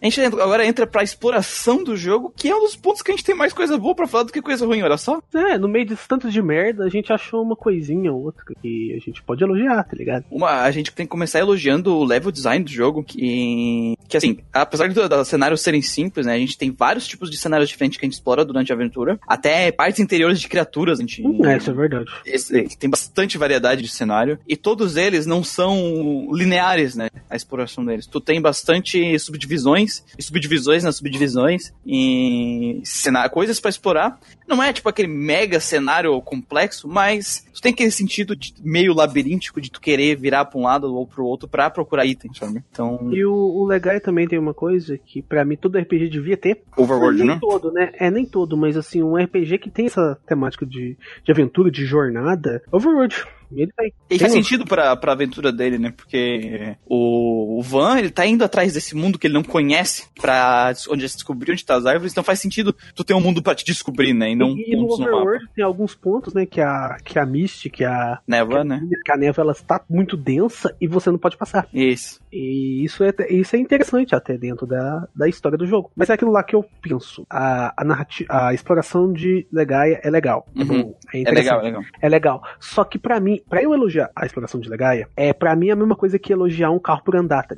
Porque eu vejo, eu vejo todos os RPGs, cara, assim, é, Super Nintendo, até os do NES, até os do, os do Play 1 mesmo, Play 1 tinha, tem bastante, uhum. eles todos faziam isso. Ou seja, era algo padrão, básico pros RPGs. Ou seja, parabéns. Por fazer o mínimo. Parabéns por fazer o mínimo. É, não, é, pra Legaia tá ótimo. Pra Legaia tá ótimo. E, mas tem uma coisa que eu gosto da, da, do, da navegação dele, do, do, da exploração e o level design, é a, a construção de mundo da, da, da, narrativa que tem a névoa. Quando tu libera uma árvore, é, a névoa some daquela região. Uhum. E os seres que tinham naquela região somem, né, junto com ela. Os seres desaparecem nas batalhas. Uhum. E, e, os seres são os inimigos mais fortes do Random Encounter. Então quando tu, tu libera a, a névoa, o Random Encounter deixa de ter cero. E tem alguns lugares que o Random Encounter acaba, né? Sim. Nas cidades, nas cidades. Quando cidades o Random Encounter acaba. Sendo bem sincero, graças a Deus. Eu gosto de Random Encounter. Ah, não! não, não, não, não, não, não. Random Encounter eu prefiro é Random Encounter do que... Random Encounter é uma coisa. Legaia é outra coisa. Ah, não. Você eles acaba de molhar o bico. O Random Encounter é legal quando é um RPG qualquer, assim, aquele sisteminha normal, tipo Final Fantasy VII, sabe? Que tu pode ataque, ataque, ataque, deu. Agora, o Legaia, tu já tá puto da vida com o sistema, porque cada lutinha Demora. é 5, 6 minutos. E às é. vezes o filho da puta do. É, às vezes é três bichos, cara. É três bichos aquela merda. Tu fica 12 minutos, tá ligado? É verdade. Já tá bravo. 12 minutos! Já tá cantando João Gordo no meio da. Ah, Mano, dá pra fazer dois miojos, cara. Dá pra fazer dois miojos, cara.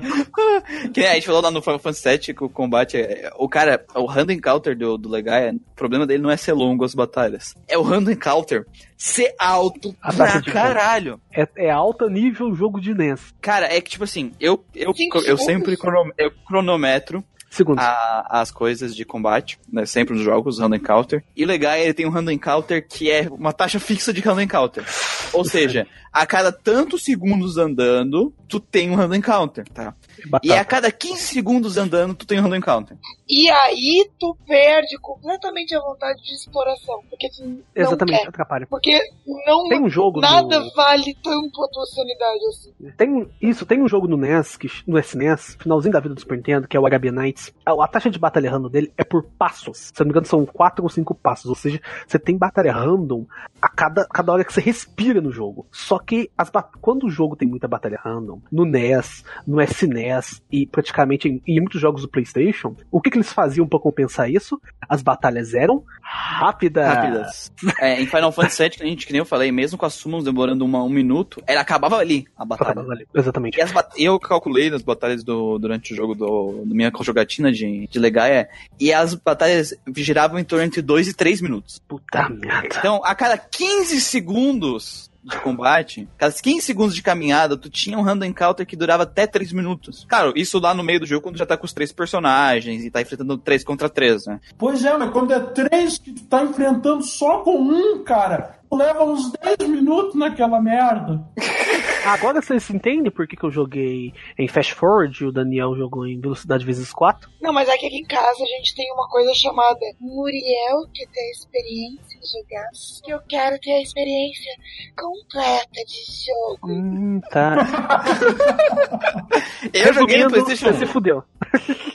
o overworld dele, tu tem distâncias quilométricas pra pé entre, um, entre uma parte e outra. É lento pra cacete o movimento e tu tem um random counter alto também no overworld, então. E tem, tem é um outro pouquinho, é um problema. pouquinho maior, é a cada 20 segundos, se eu não e me o engano. problema maior do, do Overworld do Legaia é que além do personagem andar lento, é você não tem uma coisa que tem desde o NES, onde surgiu o Overworld, que são meios de transporte, airship, barco, bicicleta, um cachorro pra você montar nele, qualquer merda. A única coisa que eles fizeram foi dois itens no jogo, né? Que um é teleporte dungeon, que ele te faz tu sair da dungeon, e um outro que ele faz teleportar pra cidades onde tu já foi. Então, tipo, a cidade onde tu já foi, tu tem um fast travel, e pra sair da dungeon tu também tem uma, um fast travel. Pelo menos isso, né? Porque senão eu ia ter que usar Game Shark, hein? Que puta que pariu. E são itens baratos também, não são itens caros. É, um é 100 gold e o outro é 200. Tudo bem que 100 gold nesse jogo é um inferno. Eu lembro, eu não me lembro qual item, mas tem um item que é extremamente útil que tu só pega lá pelo. Ah, é o que diminui a taxa de random, não é? É.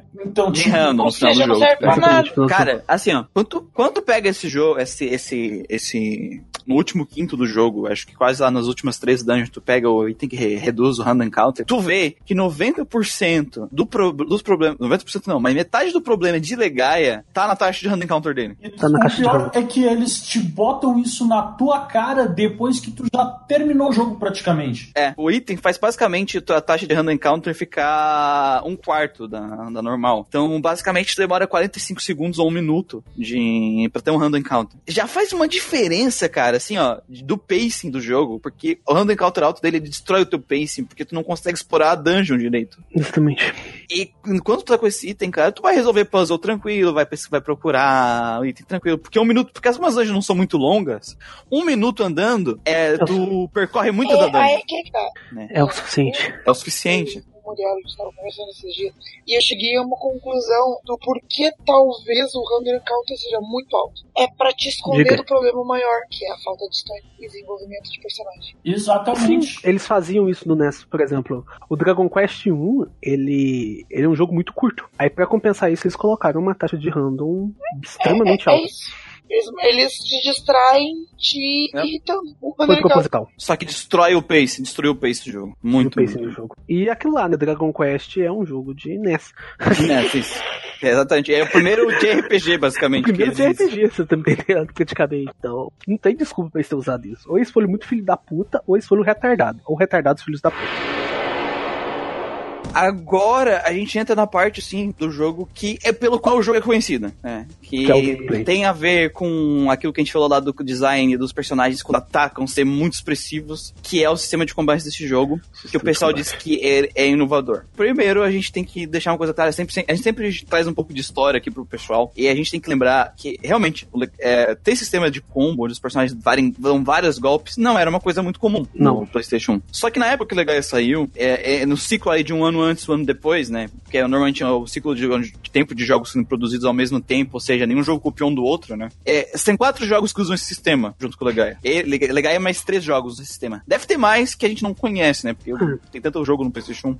Mas jogos que o pessoal conhece é o Legaia, o Xenosaga, Xenogears, Xenogears, sistema de o. Valkyria Profile, que apesar de não ser combos mano a mano, golpe físico, são com armas. A única diferença é que são armados, cara. Sim, é um E o Legend of Dragon. Dragon. A, a diferença é que cada um faz diferente, mas não é uma coisa específica do Legaia. O Legaia não é o único jogo de PlayStation 1 que tem essa função de combos. A diferença Outra é que cada um faz diferente. Outra coisa também é que muita gente fala que Legaia é o primeiro, o único, já vi umas pessoas falando, que é o, o de RPG que ele tem, ele junta elementos de jogo, ele é um RPG e jogo, que junta elementos de jogos de luta. Bem longe, por sinal. Porque É, lá no, começar, lá no Super Nintendo, o, o Final Fantasy VI tinha um personagem que chama Sabin. Uhum. Quando você apertava uma opção dele lá, que é as Blitz, aí você, podia, você usava input de jogo de luta pra você poder usar os golpes dele. Que é o Monk, né? Isso, do e, é, e no, o, o Semi. E no Play 1 tinha uns joguinho, um joguinho que. Um joguinho que. Uma galera deve conhecer, uma franquia que chama Tales of. Gosto! Uhum. O, o remake do Tales of Fantasia, que usa engine do Destiny, eu não sei se. Eu não sei se no Destiny tem isso. Ele tinha um item que você colocava nos personagens, equipava no Class, e os teus golpes viravam inputs de jogos de luta. Não, o, o próprio Xeno, Xenogears também é input de, de golpes de luta. Então, o próprio Xenogears também, ou seja, isso não é uma característica dele. Não é algo. Não que isso não diminu, que diminua a criatividade desse não é isso. Não, claro que não. Mas é um- ainda é uma ideia criativa, é, eles funcionam diferente do que os outros jogos fazem. Só que esse negócio de, ah, ele é o único do PlayStation 1 que é assim, ele é mega inovador, não existia nada na época que ele saiu que fizesse isso, isso não existe. Não, não, não. Isso é uma ilusão. Mas como funciona esse jogo? O sistema de batalha, ele, é- ele tem quatro opções pra te usar, né? Item, o, invocar o Ceros, atacar e usar a barra de Spirit, botão Spirit. Item é básico, é, é magia, basicamente, e as duas funções importantes do jogo que fazem ah, o sistema de combate desse diferente é o Spirit e o ataque. No ataque, o personagem tem uma barra de números de comandos que você pode botar pro personagem. E tu tem um ali no D-pad, tu bota os comandos que ele vai fazer. Que daí são ataque alto pra cima, ataque baixo pra baixo, ataque com a mão direita e ataque com a mão esquerda. O, o input dele é não é em tempo real, tá, gente? Tu não vai ter que fazer combo em tempo real que nem um jogo de luta. Tu vai tentar criar combos é, com essas combinações e dependendo de combinações que tu faz, ele que tem as artes que tu desbloqueia quando tu faz essa combinação, que são golpes especiais que acontecem com combinações certas de movimentos. Nosso específico. E as, e, aí as artes, elas consomem uma, uma- Elas consomem AP do personagem, né? Que aí entra a barra de Spirit. A barra de, a- porque o AP, ele carrega quando tu leva golpe, ou quando tu usa a função Spirit, que o personagem meio que carrega o Ki dele, digamos assim, porque conhece Dragon Ball, que aumenta o AP dele e aumenta a, pro próximo turno, próximo ataque teu, a barra de combo tua, né? Você vai poder dar mais ataques né, no próximo turno. E durante aquele turno, tua defesa ah, aumenta e a tua chance de defender ataques aumentam também no turno que tu usou o Spirit. Então fica entre essa, esse equilíbrio de tu usar o Spirit pra se defender, ganhar AP, e us- usar os combos e as artes pra causar grandes danos no inimigo. É, esse que é o diferencial do Legaia no sistema de combate dele. E isso é muito legal, cara. Assim, na teoria, o sistema, o sistema de combo dele, porque você pode pensar, nossa, eu posso fazer a minha própria combinação de, de inputs, de, de, de copies e tal. Tem muita gente que na época, às vezes até quem tá escutando vai se identificar com isso, que anotava as combinações num caderno. Sim, E- pra, te, e- as- pra te saber as que tu já fez, pra te não usar elas de novo, porque tu queria liberar as artes, né? Porque as artes que são. que, que vão. que são. que são golpes especiais, elas ficam memorizadas no, no menu do, do personagem. Com exceção da super arte. com a exceção das super artes. Mas é, é muito interessante. Só que o problema começa que, pra você descobrir essas artes, você tem que ir na sorte, porque elas não são nem um pouco intuitivas. Tirando as hiper artes, né? Isso, que você Isso. acha elas em baús no jogo, todas as outras artes, inclusive as mais fortes, que são as Miracle Arts, que usam toda a sua barra de SP, elas. Você tem que, você tem que descobrir elas. Tem alguns NPCs no jogo que te dão. Ensinam pra você alguma arte ou outra. Só que a maioria delas você tem que ir na sorte. E aí são infinitas e várias condições. E isso acaba esticando. Se você não estiver usando um detonado, uma pessoa muito conhecedora de legais do teu lado, você for daquelas pessoas que eu gosto de jogar na moral. É, você vai se fuder. Vai demorar pra achar os combos. Você vai demorar. E muito. E, e, cara, é muito legal essa hyper, as artes do jogo, assim. a- Não, porque não ele, é. tem um, ele tem uma sequência meio cinematográfica quando vai dar uma arte. E é- são, são golpes diferentes. Tipo, o cara dá um mortal, ou dá uma- um pilão, ou dá um giro com chute. É, é umas coisas muito da hora as artes dos personagens. Um outro problema que eu acho que faz o, o sistema de combate dele cair no, no desuso durante o tempo, além de ter um random counter toda hora tá lutando, lutando, lutando, lutando e fica chato, é que o sistema de combate como dele, ele não tem nenhum layer. Todas as artes fazem uma única coisa, dano. Não. Então não importa se o personagem tem 60 artes, todas elas fazem alguma única coisa. Tirando inimigos, que eles voam, ou que eles são baixinhos, aí golpe alto, golpe baixo não funciona, é, tu simplesmente vai usar uma- a mesma arte sempre, que é a arte que sempre ataca ao meio. A arte mais forte, ou a arte mais forte que você vai ter no Ou a arte mais forte que você tiver, que dá mais no dano. começo do jogo é as hyper arts, no final é as Miracle É, a Arts. Miracle Arts. E, cara, é, tem uma, uma- tirando, tem um ataque da Noah que dá charme. E ele é extremamente útil pra reduzir o, a- o- o tamanho da batalha, porque tu já te pega o inimigo que é o torão, ou o inimigo que é mais forte, e tu dá um charme nele, e ele não ataca. E- e- falta mais eh, funções pras artes no jogo. Porque elas simplesmente são 50 artes pra cada personagem que fazem uma única coisa, dá dano. Dano- dano. Apesar delas serem legais, serem bonitas, é, é só isso. É um processo repetitivo. E se tu não usar sempre a mesma arte, né? Tu ficar mudando toda hora, vai al- alongar mais ainda a batalha do Rando, porque tu vai ficar mudando de arte o tempo inteiro. O, o jogo tem uma feature de comando automático, que não serve pra muita coisa, porque ele randomiza lá o teu teus comandos, então às vezes não sai, sai bosta nenhuma e, a- e o encontro acaba ficando maior. Mas ele tem uma opção que o input, que tu deu o último input que tu fez ficar salvo, né? Tu não precisa colocar ele tudo de novo. Então, o, o jeito mais fácil que tu usa pra diminuir o tempo de random encounter é deixar o teu input maior já de cara e deixar isso automático, só apertar o X várias vezes e deixar o jogo seguir, sabe? Isso tira completamente a graça do sistema de combate dele. Ele fica monótono, não tem variação. Os bosses se resumem a tu dar Spirit quando ele te- telegrafar o golpe especial dele, que ele te avisa que ele vai dar, e aí tu vai bater com a tua arte mais forte. E é um, é um processo de repetição isso. Cura, Spirit, bate. Cura, Spirit, bate. Todos os bosses do jogo, sem com algumas exceções? E, e isso faz deixa, deixa o combate do jogo muito, muito Tem monótono. outro lance também, que piora ainda mais as batalhas, que o jogo ele tem outra opção pra você usar, além das artes, que são as magias do Cerus. E elas são muito legais, elas funcionam São. E é, como a gente já falou aqui, dos designs do jogo, o que mais se destaca, com certeza, são o design do Cerus. Só que tem um pequeno problema aí. Pra você recrutar um Cerus, você tem que dar o golpe final nele, com um determinado personagem. Isso, isso parece fácil, né? Mas não é fácil, porque não é 100% de certeza você vai conseguir aquele Cerus. E vai ser bem pé no saco isso aí. Não, e tem ser o que a taxa de absorção dele é 10%. Não é igual as Blue Mages de Final exemplo, que elas. Você só precisa ser atingido uma vez e sobreviver. E pronto, aprendeu a porra da magia. No caso do Legaia, você tem que. Você tem, tem que procurar o círculo que você quer. A taxa de batalhas é random, mas não é certeza que você vai achar o círculo que você quer. E Uhum. você tem que. Você não tem a menor noção. Acho que eu não lembro se você tem noção de. Dá pra ver o HP dele? Eu acho que não. Não, não dá, não dá. Não dá pra ver o HP dele. E, e você tem que matar ele. de Com um personagem que tu quer que absorva, com um né? personagem que tu quer te absorva, porque não é você pegar um ser e todos os personagens vão ter, igual os Blue Mages do Final Fantasy V, por exemplo. Não, você tem que pegar com cada um e com taxas pequenas. E, e pra piorar a situação ainda, essas magias elas sobem de nível. Ah, legal, elas sobem de nível. É, e, e elas sobem. de- Sabe as magias de grande? Uhum. Que elas demoram pra subir de nível. Aqui é muito. muito pior mesmo. Mas muito mais lento. E tu não sente muita diferença quando ela sobe de nível. Você não sente diferença. Porque assim, a, a- um outro problema do sistema de combate dele é que tu tem muito cero pra capturar. Isso é adoro, tem muitas magias.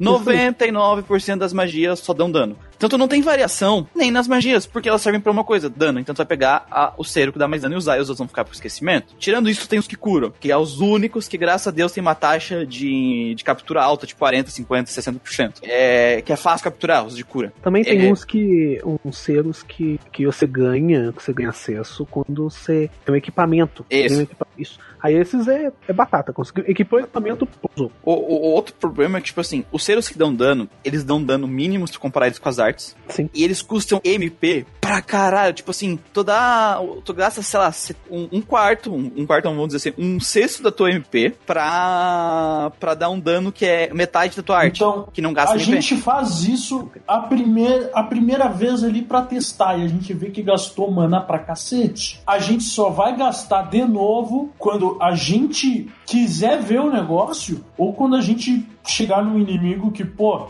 eu não tô conseguindo identificar a fraqueza. Será que com tal elemento, tá ligado? E não precisa também, porque tem a, a arte, tem o dano das artes. Não tem nenhum do jogo que é resistente ou imune às artes. Pra Isso. você ter um uso pros selos. Eu gosto de RPG quando tem variedade pro jogador usar. Ou seja, e tem uma variedade dos selos, mas essa variedade ela tem que ser eficiente, cada uma sua maneira. E aqui os selos, tirando os de cura, é, é perda de tempo.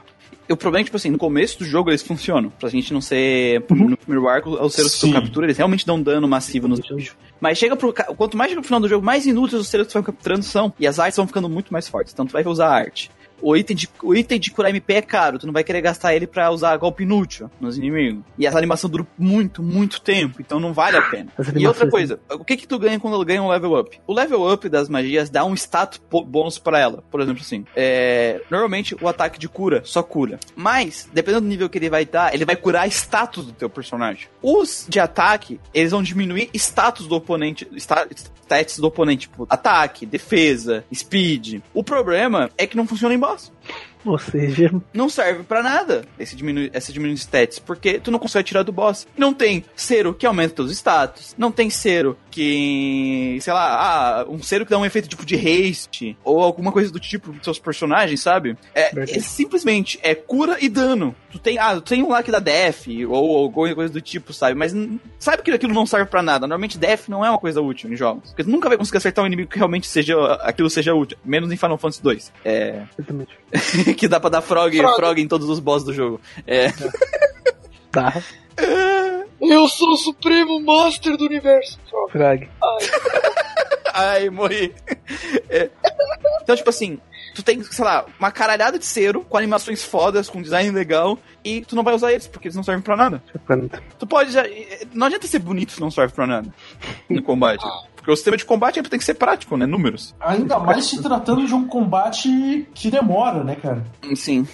O, o, o, maior problema é que, tipo assim, se pelo menos a, a, a em área, os seres que atacassem em área no meio do jogo, que tu gasta, sei lá, um, um terço do teu MP para invocar aquela desgraça, matasse os inimigos do random encounter, Uhum. Isso é útil. Isso é útil. Cara, eu, tive, eu, fui fazer um teste no meio do jogo, eu tive que usar três vezes para matar os inimigos. Não serve de nada, pra nada, nada, nada. E aí a gente tem, tipo assim, beleza, então a, o, o elemento de subir status, diminuir status no jogo não, não existe, né? Não, o jogo tem elementos de substatus que está em poções que tu toma. Poções. Que são, que são limitadas, mas elas sobem aos seus stats pra caralho. Basicamente nesse jogo, tu vai pegar um item chamado Wonder Elixir. Não precisava ter o Wonder Elixir nesse jogo. Não precisava. Ele destrói o jogo. Porque se tu é RPG, tu não vai usar o Wonder Elixir. Não. Tu vai querer guardar todos os Wonder Elixir pro último boss do jogo. Como qualquer RPG faz. Ou pra algum boss Sim. que tá tendo dificuldade. Eu não usei o Wonder Elixir até o final do jogo. Chegou no último boss, eu usei os seis, seis Wonder Elixir no protagonista. Também. E ele matou o boss do jogo numa, parte. Ai, que delícia! E, cara, os boss desse jogo, eles. Ah, tem dois boss que são difíceis. E tem. O resto dos, dos boss, eles são assim. Eles telegrafam o ataque especial deles que vai dar dano. O que, que tu faz? Tu usa Spirit que aumenta a defesa. Então tu nunca leva um dano consistente dos boss. Porque eles avisam quando eles vão dar o golpe especial. Olha só, eu vou usar o meu golpe super poderoso, foda pra caralho. E no próximo turno. É. Depois que tu pega o Orb e o Spoon, que são os seros que curam em área, yeah. o jogo acaba. Acabou. Porque tu usa Spirit, o boss, tu fica com o teu ataque mais alto no próximo turno, tu ganha mais defesa, tu não vai, levar no máximo, tu tira metade da tua vida, nos boss que dão mais dano. No outro turno, dois vão dar Miracle Arts no boss, e o outro vai dar uma cura em área e vai curar todo mundo. Puta que pariu. É por aí mesmo. Os únicos dois bosses do jogo são difíceis é o Berserker no começo do jogo, porque tu só tem o Vera pra curar, que ele só cura um aliado por vez. E ele dá Root em ti, que é um status que impede tu usar os, um, um, dos braços do teu personagem. Que ele te quebra a cara se tu não estiver usando o item que te impede de tomar Root. Certo, ah, tu acha lá no começo. Tá numa cidade lá no começo do jogo. Se tu não comprou naquela época, não, não tem tá ligado? dungeon antes de você enfrentar ele. Você acha Sim, mas tem um só, né? Um só. Uhum. Uhum. E, e, cara, e ele não telegrafa o especial dele. Então, se tu se ele dá um dano físico gigante, né? Então, tu, se tu for despreparado para ele, tu vai quebrar tua cara e tu vai realmente achar que o jogo tem um desafio. Sim. E ele realmente é um boss difícil. E o outro único boss difícil do jogo é a última forma do Song, a última vez que tu enfrenta o Song no jogo. E ele é mais difícil que o boss final. Muito verdade. Cara, o Porque... último chefão, ele é mais fácil que bosses que tu enfrenta no meio do jogo. E isso é uma coisa que, nossa, gente, porque é demorado esse joguinho, tá ligado? É demorado e tu vai estar tá puto. Todas as coisas que a gente já falou sobre o sistema, que ele te enche o saco, e aí tu chega no final, era só isso? E, e, e sabe qual que é o foda? Porque assim, como é que tu derrota o Berserker, tá? Da maneira correta. Ah, tu volta e upa 50 níveis. Não tu muda teus acessórios. Tu usa estratégia para derrotar o Berserker. Porque o Berserker é um cara que dá root. Então tu equipa todo mundo com equipamento pra anti-root.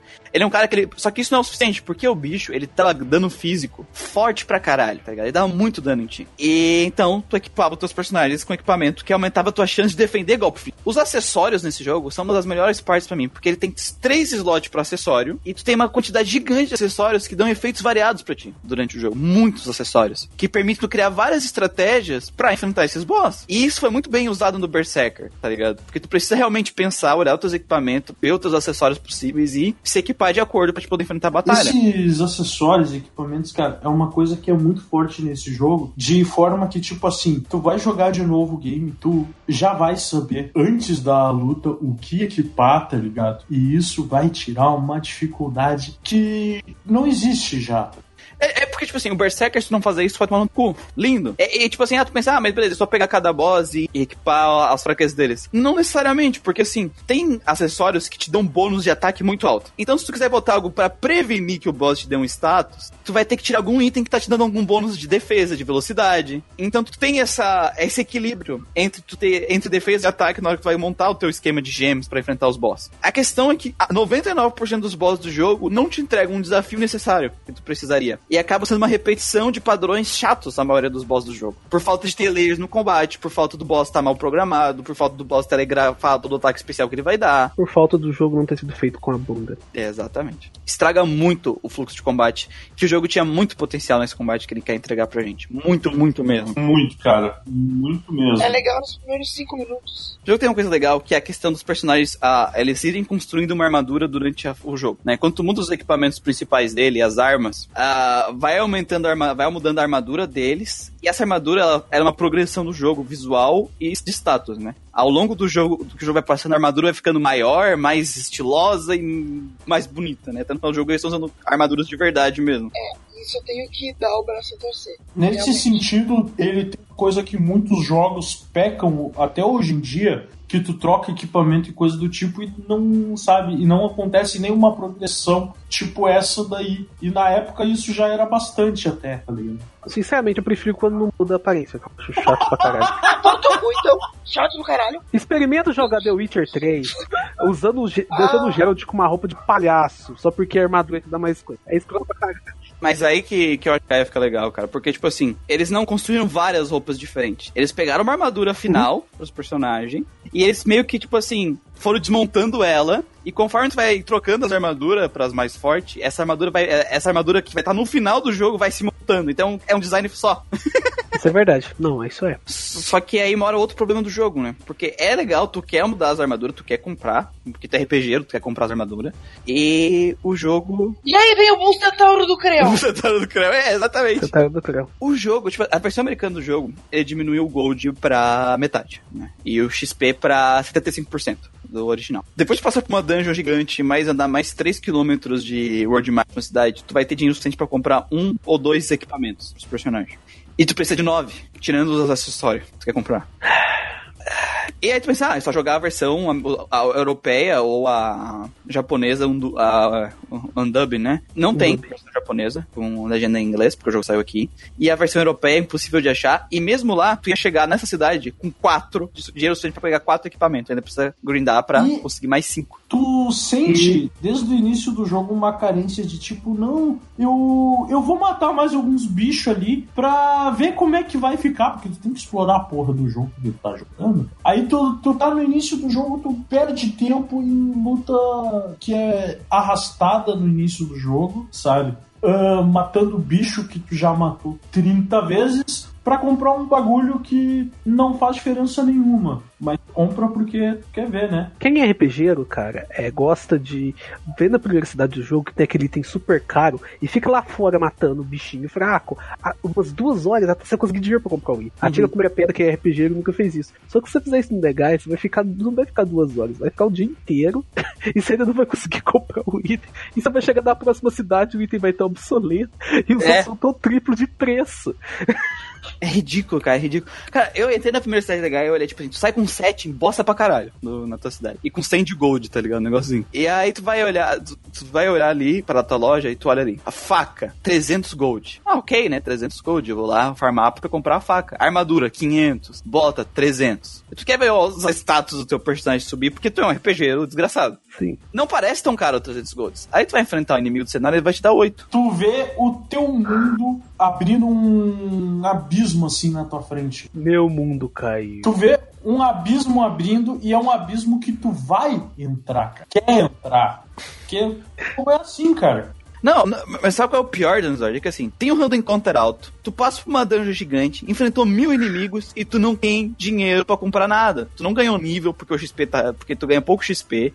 E tu não tem dinheiro pra comprar os equipamentos que deixar teus personagens melhor. Tu tem que voltar e ficar mais duas horas grindando pra comprar uma armadura. Sim, cara. E isso é, é uma coisa assim, ó, até metade, um pouco depois da metade do jogo, que é quando eu fui jogando na calma, eu perdi muito tempo assim, tá ligado? Então, tipo assim, cara, eu, eu sei o que eu tô falando, eu tô falando até com falta de vontade, sabe? Eu. eu né? Vocês, vocês estão com muita Eu- falta. Hoje vocês estão na depressão. é, é triste, cara.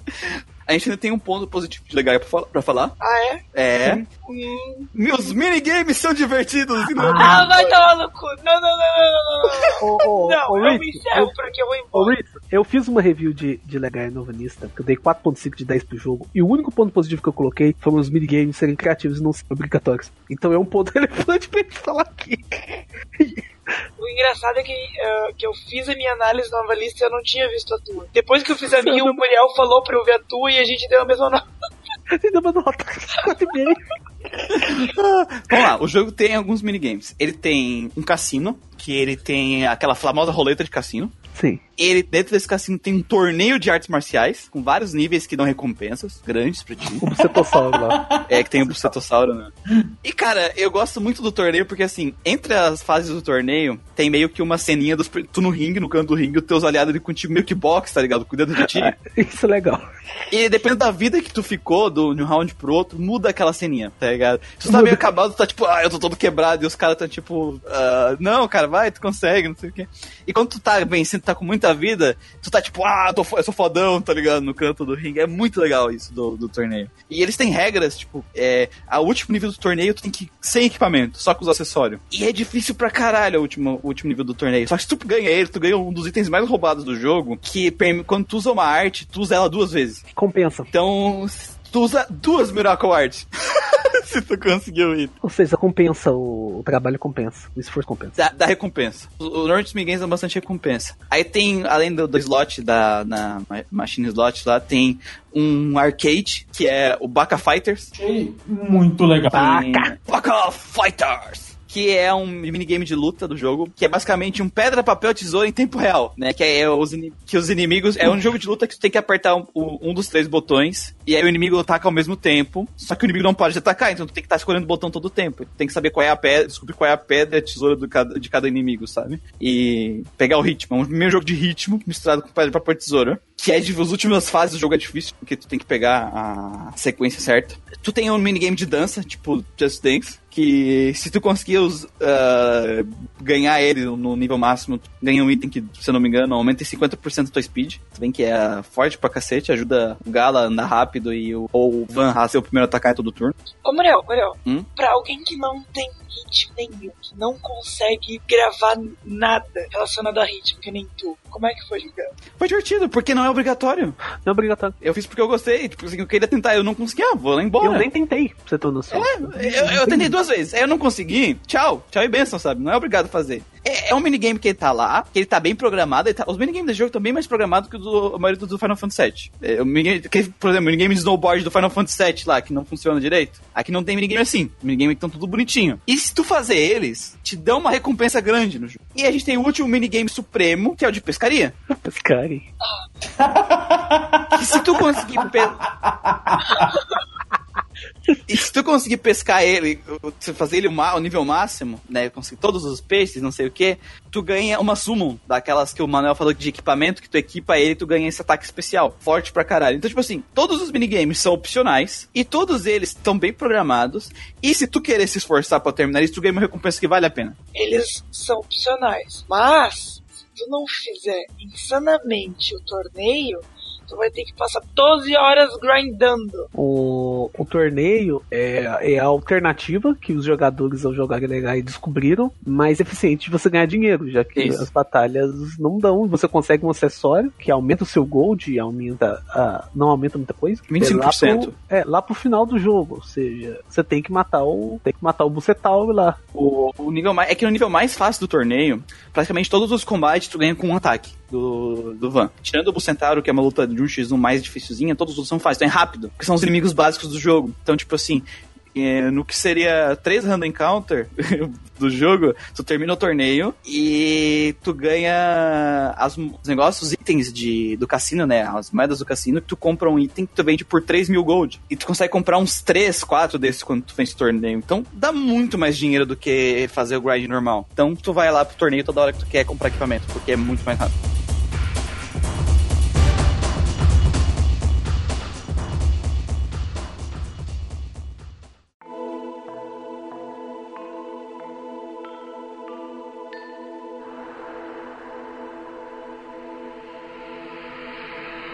Agora a gente vai pra parte mais divertida da noite, a gente vai tirar todas as nossas frustrações das costas. Sim. Que é a hora de dar as notinhas. Pra quem não conhece nosso tema de notas do Grandcast, a gente avalia os jogos em três quesitos simples, que é enredo, seus personagens, jogabilidade, seus elementos e a parte artística, cada um com um peso que a gente acha de acordo para a proposta do jogo. E a gente não dá nota técnica, porque ninguém aqui é especialista em porra nenhuma. Então, basicamente, as nossas notas são conceitos que buscam expressar qual foi a nossa experiência com o jogo para vocês, nossa experiência pessoal de cada um aqui. Então, nossas notas vão de E até a nota perfeita Triple S, que é a nota especial, sendo que E significa não jogue, não vale a pena. A gente não recomenda isso pra ninguém. D representa, ok, esse jogo tem um ponto outro positivo, mas não vale a pena porque 90% dele é uma merda. C é aquele jogo que não fede nem cheira pra gente. A gente teve uma experiência ok, não foi algo ruim, mas não foi algo bom também, que é o famoso mediano e medíocre. O B, que foi, não é um jogo que vai marcar a tua vida, mas é um jogo que tu vai lembrar ele como um bom jogo. A tua experiência foi legal, foi positiva, o jogo foi, mesmo ele não, não tendo sido revolucionário e tendo marcado a tua vida pra sempre. O jogo A já é o jogo que tem uma excelente execução, ele é quase perfeito em todos os aspectos e ele vai te marcar muito. O, a nota S, ele é uma nota especial. O jogo S, ele é um jogo A, ou seja, é um jogo excelente, que recebeu uma estrelinha a mais em cada em algum daqueles elementos que eu citei lá. Ele ganhou uma figurinha no caderno. Isso, quando o professor dá nota 10, estrelinha, que é o, a, o S. Que ele representa que aquela, aquela, aquele quesito do jogo, ele tá tão bem feito, tão executado ali, que ele foi além do que tu esperava dele. Ele subiu muito mais no teu conceito, assim, dizer assim. Ele ultrapassou aquilo que tu esperava. Ele vai além do que tu esperava para ele. Então, é o conceito S. E pra se tu dar dois S em dois conceitos dele, ganha dois S. E se ele ganhou S em todos os conceitos que eu citei lá em cima, ele fica com tipo S. Mas, antes disso, ele tem que ser um jogo A primeiro. Então, então esses são nossos temas de nota. E agora eu vou pegar a nossa Gatmatin para sortear quem vai primeiro. Senhor Manuel. Ó, oh, enredo dos personagens. O enredo da Gaia é, como a gente falou aqui, simplesmente terrível. Ele tem uma lore interessante sobre os Cerus e tal. E em muitos momentos, a trama podia ter engrenado para algo bem inusitado. A gente comentou aqui no começo também, mas tudo termina da forma mais previsível possível. Se vocês quiserem ver como termina, a gente vai comentar dos spoilers depois. O, o cast dele é horrível, terrível. Assim, praticamente nada salva.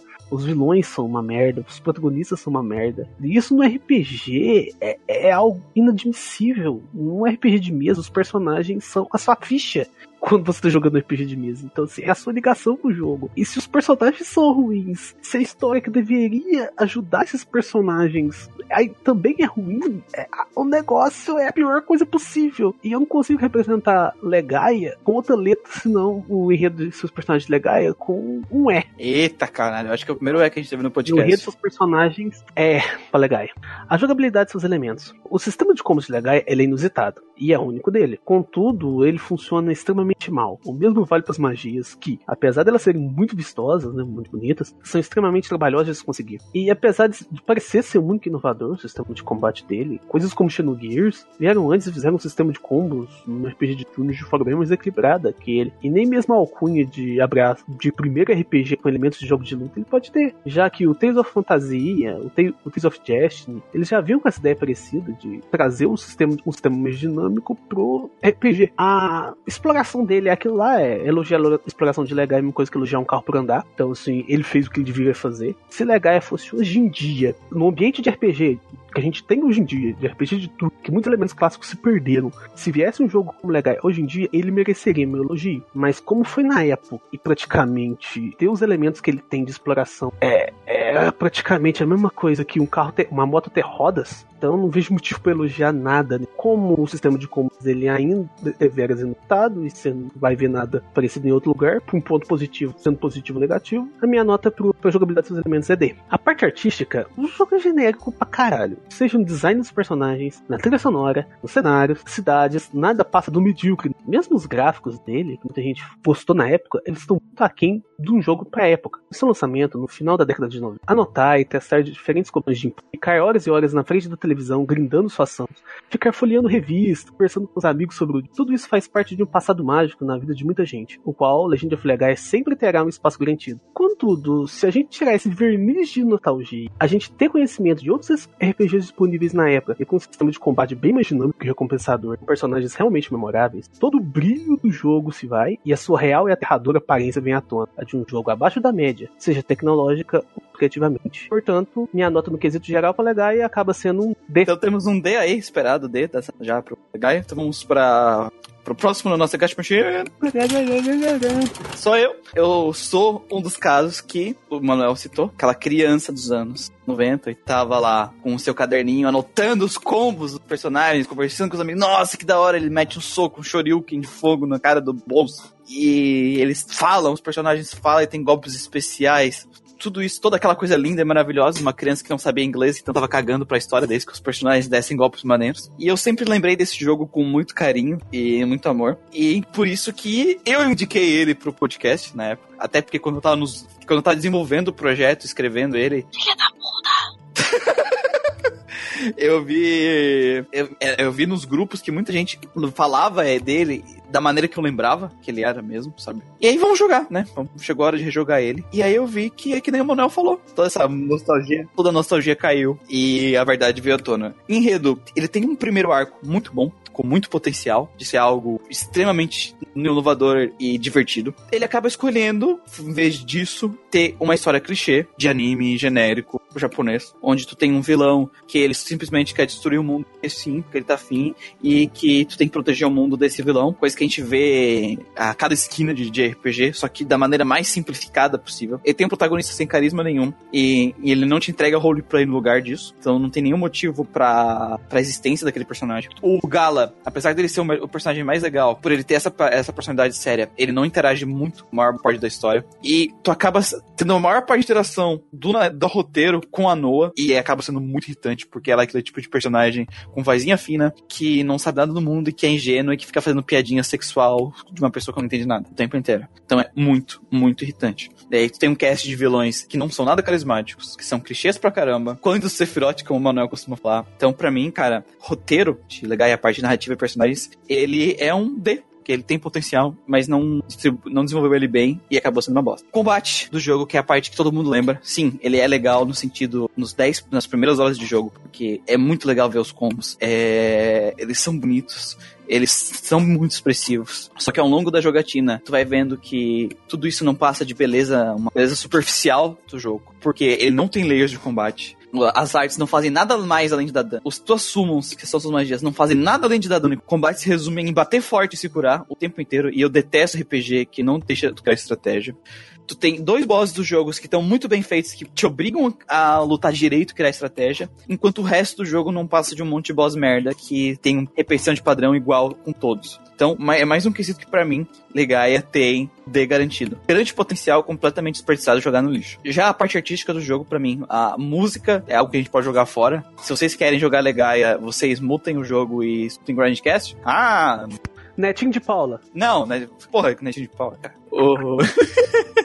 Uh, a única coisa que vale a pena falar do design é o design de som dos combates em si, da, dos, da sonoplastia, dos golpes, e da, da dublagem nos combates, que deixa o combate muito mais divertido, dinâmico, assim, de dar um. aquela sensação clássica de estar tá vendo um Yu Hakusho da vida, que os personagens não trocam socos e dão golpes especiais e eles gritam o nome dos golpes especiais. Isso é uma coisa muito legal dentro do jogo. O design da maioria dos personagens é genérico, extremamente genérico. E os inimigos também são genéricos. Pra mim, é uma coisa que não faz nem cheira em Legaia, a parte artística dele. Então, pra mim, eu vou dar um C. Eu já vi coisa muito pior que isso, então, pra mim é só o genérico mesmo. E pra mim, o C representa totalmente o significado de ser uma coisa genérica. Não é algo terrível, mas também não é algo bom. Então a gente tem um D, D e um C. Pra mim, num jogo, é, a parte da história e combate acabam pesando mais, que é a parte artística. Então, a minha nota final pra Legaia também é um D. Com muito peso, na, muito peso, que eu nunca ia ter jogado esse jogo. Preferia ter ficado com a minha lembrança verniz de, de nostalgia. Pois é, rapaz, tem hora que muita coisa é melhor a gente não lembrar. Não tentar refazer, deixar só na lembrança. Bom, vamos para a nossa Kat Martini, o próximo membro. Senhorita Hits, sua vez.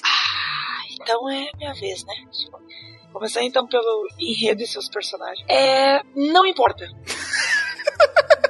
é o que resume ah, basicamente a experiência.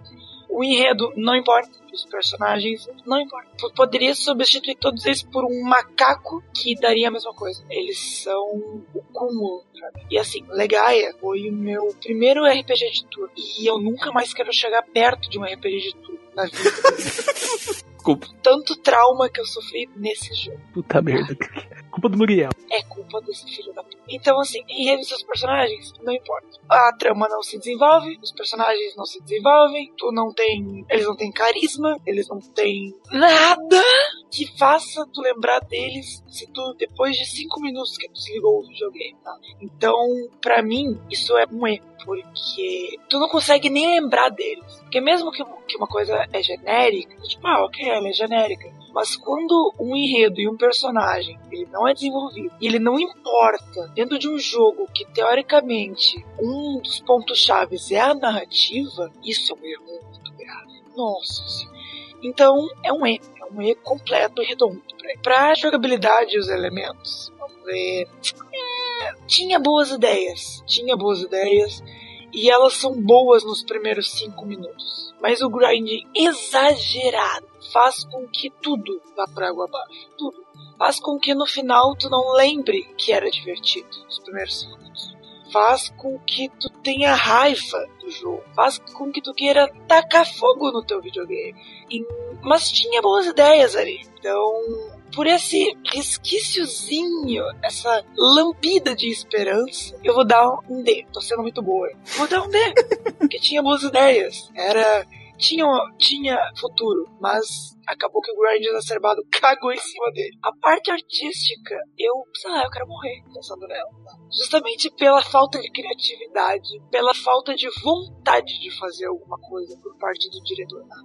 E ah, não era como eu queria. Ok, não era como tu queria. Mas a minha mãe também não deixou eu botar fogo no supermercado quando eu era pequeno. E eu tive que fazer do jeito dela. Eu tive que me adaptar à situação dela. Tu tem que pegar o que tu tem e fazer o melhor com o que tu tem. Ah, eu queria fazer eles adultos. Ok, mas tu vai ter que fazer eles adolescentes porque é o que tá. que é o que o mercado tá te pedindo. Tu ficar de birra mostra que, primeiro, que tu não tem maturidade suficiente para lidar com o mercado. Que mesmo que a indústria te desse o que tu queria, tu não ia ficar satisfeito em alguma parte. E tu ia ficar de birra, tá? Pau no cu desse diretor. Então, por ele ter jogado tudo no lixo, tá? Toda a oportunidade que ele teve de fazer um jogo, eu vou dar um E pra ele também. Porque ele merece. O que eu quero mais é que ele tome no cu dele, tá? Não, eu não acredito que alguém pega uma puta uma oportunidade de fazer um jogo e faz isso por pura birra e infantilidade da pessoa. Então vai ter um E mais do que merecido também. E por todo esse combo, eu, por ser uma pessoa que não tava jogando RPG por turno, e que começou a conhecer RPG por turno através de Legaia, toda vez que alguém me fala, ah, esse jogo é é um jogo de RPG por turno, eu quero mais é que esse jogo se exploda por si só, porque eu estou traumatizado. Ah, foi uma péssima, um péssimo tudo, tudo, tudo. Eu senti a raiva jogando. Então me traumatizou de uma forma que hoje vai ser muito difícil alguém me convencer a jogar um jogo de turno e based. E eu sei que é muito triste porque tem muito jogo ótimo, né? mas aí, eu- pra eu chegar na minha mente e conseguir convencer ela de que pode ser uma experiência diferente, eu vou ter que passar por cima de todo o trauma que eu tive legal. Então, por tudo, por todo esse background horrível, eu posso estar sendo exagerado? Posso, mas é a minha experiência. Então, pau no seu cu se você não concorda. É isso. é É. Volta, vol- volta dois dias atrás ela. Ah, eu vi o Manuel jogando no jogo ali. Baixa ele pra mim jogar, tal de Manakim. Eu gostei dos personagens. É, mano, É, depois que, eu, depois que eu descobri que é turn base, eu perdi completamente a vontade de jogar. e olha que eu tava super hypada. É sério, pergunta pro Mario pro mulher. Super hypada. Eu tava super hypada. E é isso aí. Toma um meio na tua cara, filha da puta. Deixa eu pegar aqui na nossa gatinha o último quadro, então. Ô, Senhor do Resort, sua vez. Aí.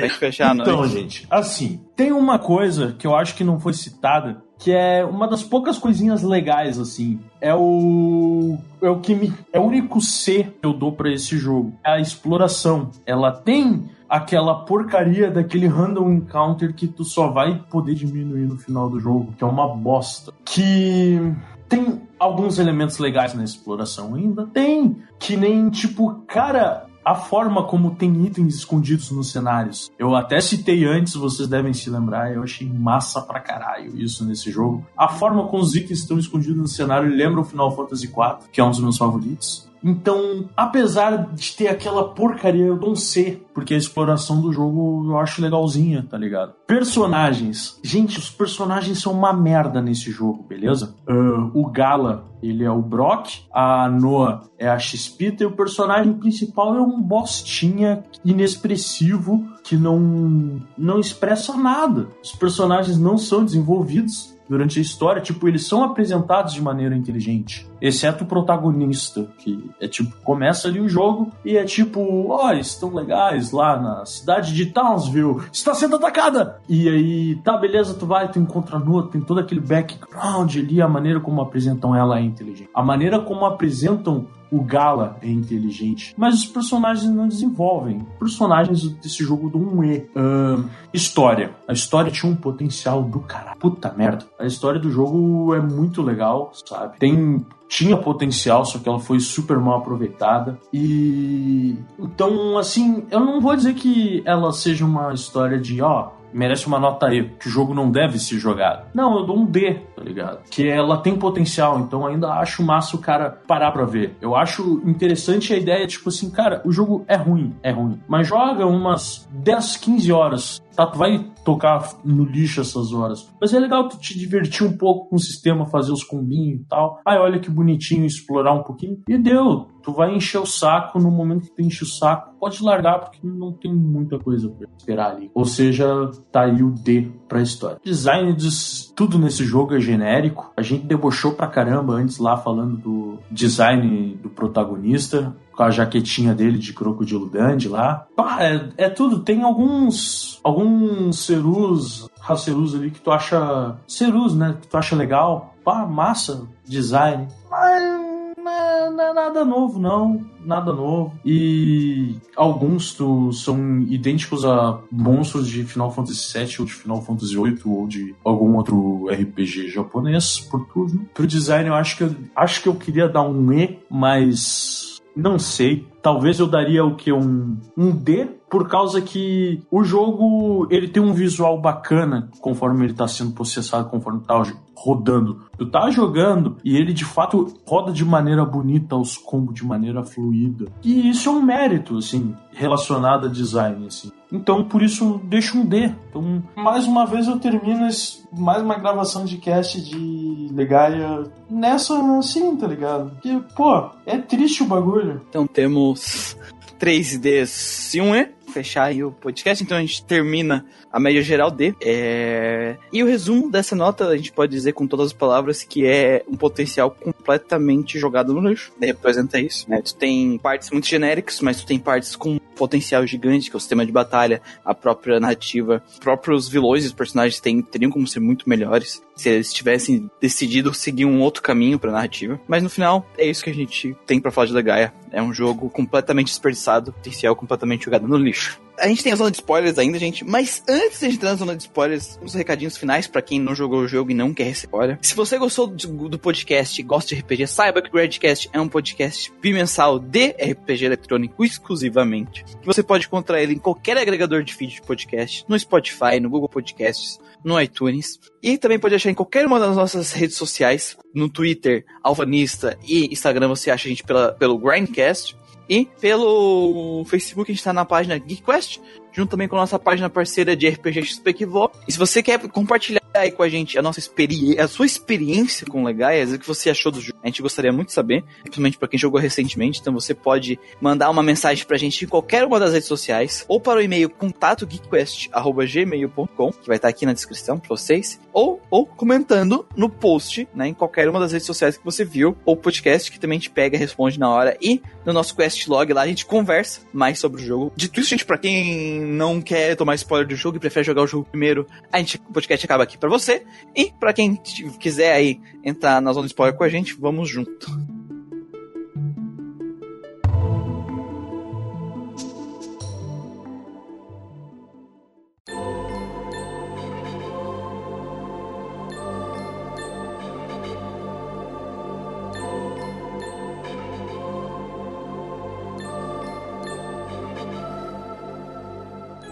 Spoilers legais. Deixa eu ver. Ah, é. Lembrei, lembrei, lembrei. Corte, Corte, que é o clone Sephiroth, ele é irmão da Noah.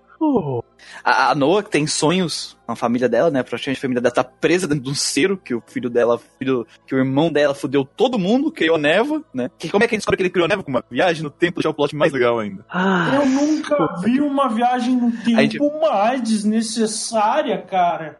Nossa, tão desnecessário aquilo. Eles pediam simples, os pais dela pediam simplesmente ter contado pra gente via flashback. O que aconteceu? Cara. E o problema dessa viagem no tempo é que, desse lance é o seguinte, ele acontece mais da metade do e é ali, nessa viagem do tempo, você é apresentador do jogo. Sim. Até então, você não tinha a menor noção. Porque, tipo, a gente, eu tinha problemas com o Sephiroth, acho ele vilão de merda, mas esse, o, o Sephiroth, ele aparece pro necão de posto do jogo. Mas eu tenho, assim, você tem motivo pra bater nele, nem que seja de raiva, tá ligado? Não, e é, o enredo do background dos personagens gira em torno do Sephiroth. Então, gira em torno do Sephiroth, mas o Kurt, ele é o inútil. E sabe o que, que me irrita mais, Kurt? É, um, é, a Noah, ela trata ele como se fosse um Nishan. A Noah não sabe nem o que, que é família. Ela não sabe nem o que é pai e mãe. Ela foi criada por um cachorro. A, a, a Noah foi criada por um cachorro, vê que lá tem o Onishan, fica chamando ele de Onishan. Onishan. Tem um lance no jogo que é legal, que a gente não conta. Porque dependendo da batalha, o, a comemoração do personagem muda. Uhum. E na batalha contra, a primeira batalha contra o Kurt, a comemoração da Noah, ela tá olhando meio depressiva pra baixo. Uhum. Mas é, é, não tem motivo para ela ter toda essa estima pelo Kurt, sendo que ela nem sabe o que é irmão. E porque ele é escroto do caralho, né? E ele é um escroto do caralho. E sabe o que é mais escroto ainda? A gente tá lá perto de spoiler, então foda-se, vou falar tudo essa merda. No final do jogo, que você derrota o Kurt,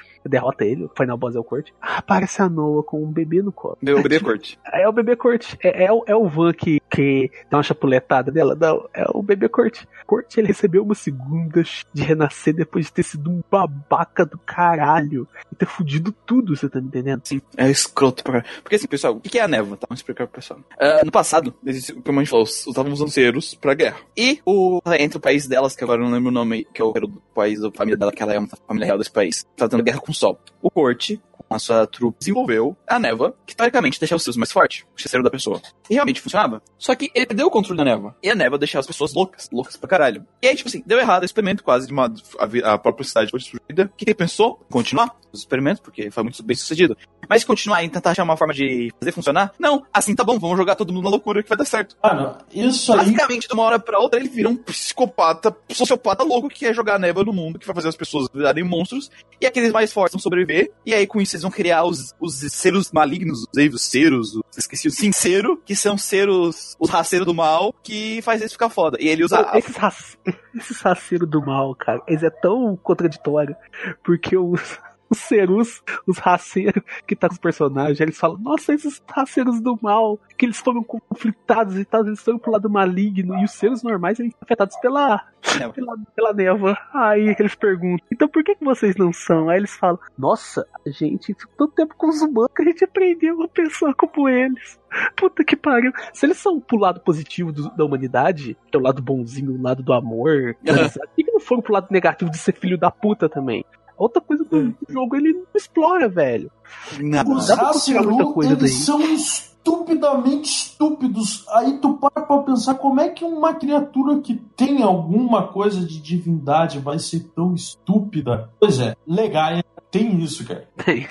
Cara, lembra que a gente falou que negócio que eles não queriam contar pra isso? É que a moral é o seguinte: o, as, a máquina né, que fazia a névoa, ela era feita a partir de raceiro. E ovo de. E quando a gente destruía a máquina, esse ovo de raceiro ia junto. E o eles não contaram pra gente que era um ovo de raceiro, porque eles tinham medo que a gente ia perder a confiança neles, porque a névoa era feita por raceiro. Não faz o sentido nenhum. Por que eles só não contaram a história inteira pra gente? Que a gente, provavelmente os protagonistas iam entender. Eles não davam a mínima, porque os protagonistas dentro dos raceiros, o Gala mesmo tava usando um forçado. O personagem que tem Não, mas- ligação com o raceiro é a Noah, velho. Não, mas tipo assim, se o raceiro dissesse, olha, eles, eles pegaram nossos amigos e estão controlando eles, usando os poderes pra criar névoa, e por isso que a gente quer que vocês ajudem a destruir, pra libertar, tanto pra destruir e acabar com a névoa, e pra libertar os nossos amigos dessa prisão. Mesmo que isso mate eles, é melhor do que eles ficarem sendo escravos deles. Cara, qualquer um dos personagens pela personalidade deles, eles iam compreender que era ajudar. Exatamente. Mas não, é, é um plot twist, cara, que eles.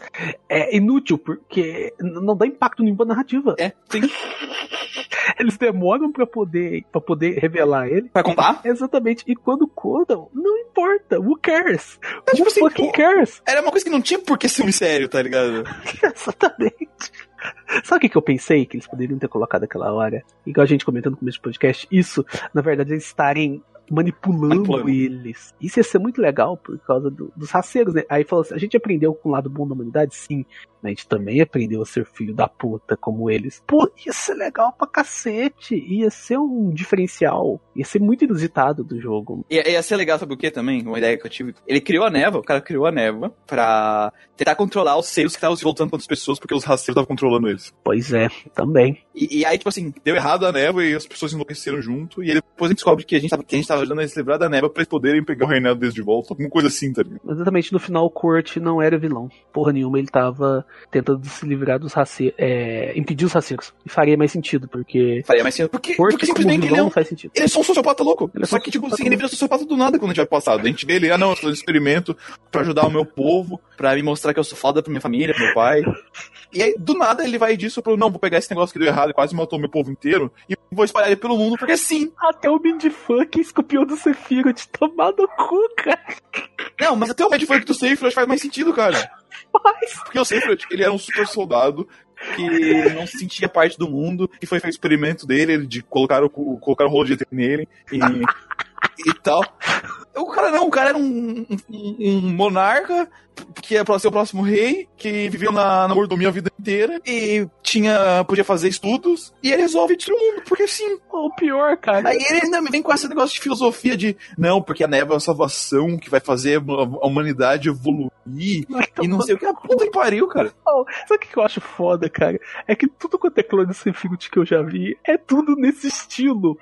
É todas essas, essas esses mindfuck escroto, essas motivação de merda, cara. Puta que pariu. Oh, eles não podiam copiar, sei lá, cara, o- um ponto positivo do, do Sephiroth, tipo a musiquinha dele, não. Ah, tipo, eu até acho. Eu, até o cara do. O, tipo, o cara do Breath of Fire 4, eu não gosto daquele, do vilão em, no- em geral. Mas, tipo assim, ele quer fuder o mundo porque os caras fuderam com ele.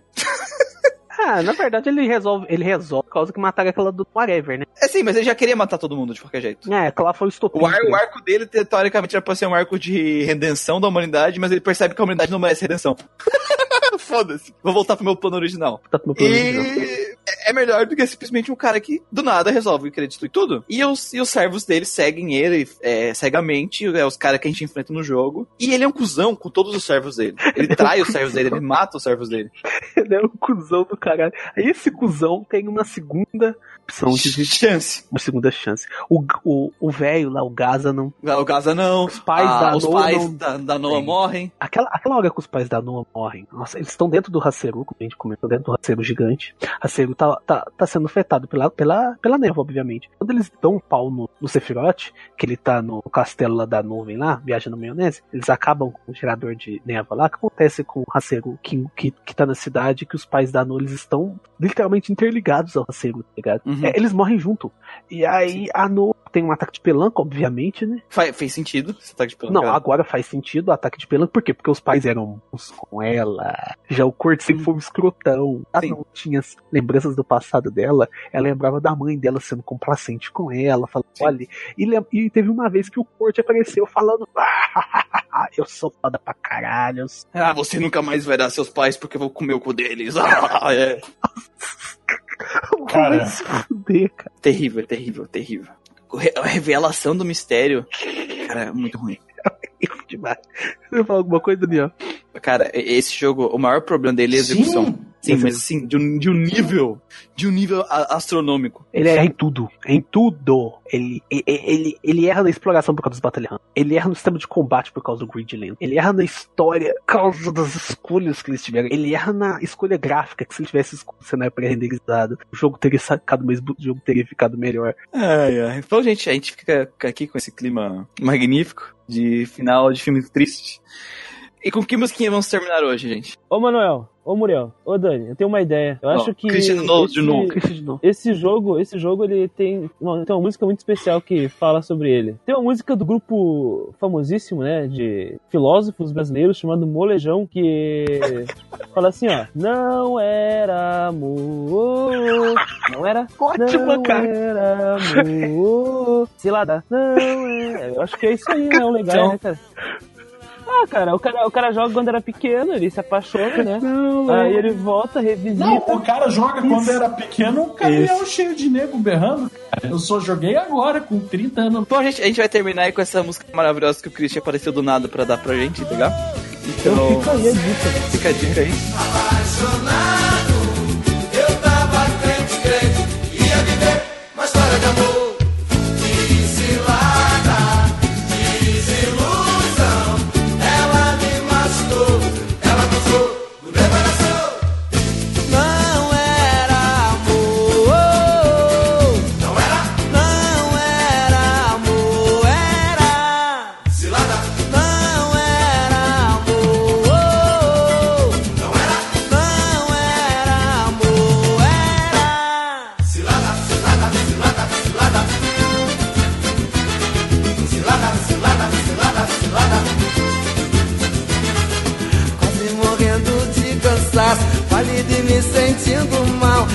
trouxe uísque bem gelado, me fez um brinde sensual.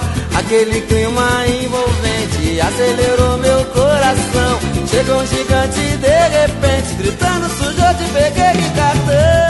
Inocente,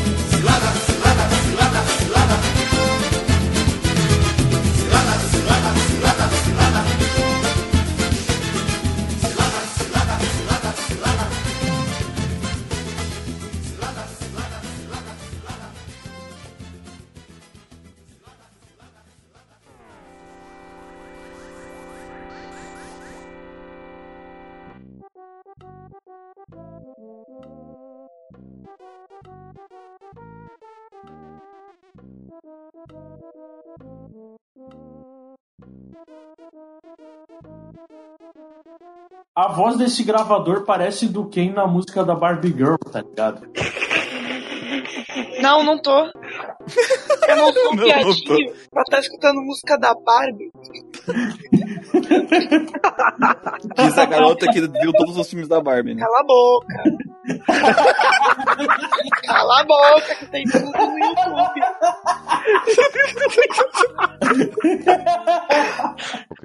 Pega ele, frita ele, faz purê.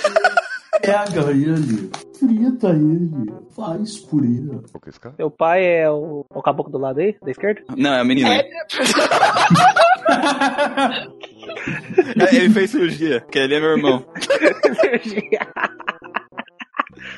ah, é o mundo de hoje em dia, né? Vai saber. É, não gostar, respeitar. Sim, claro.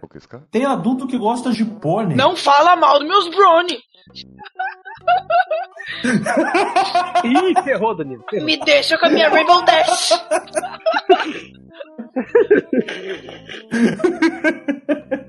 Aí amanhã eu volto com a civilização. Consegui ficar um mês e meio dentro de casa só no computador jogando. Literalmente está virado na Noa, né, cara? Nossa, não, o que, que é isso? É, tô quase uma noa. Faltou um lobo falante aqui comigo. Mais um mês começava a enxergar um lobo falante. Não é? Thank you.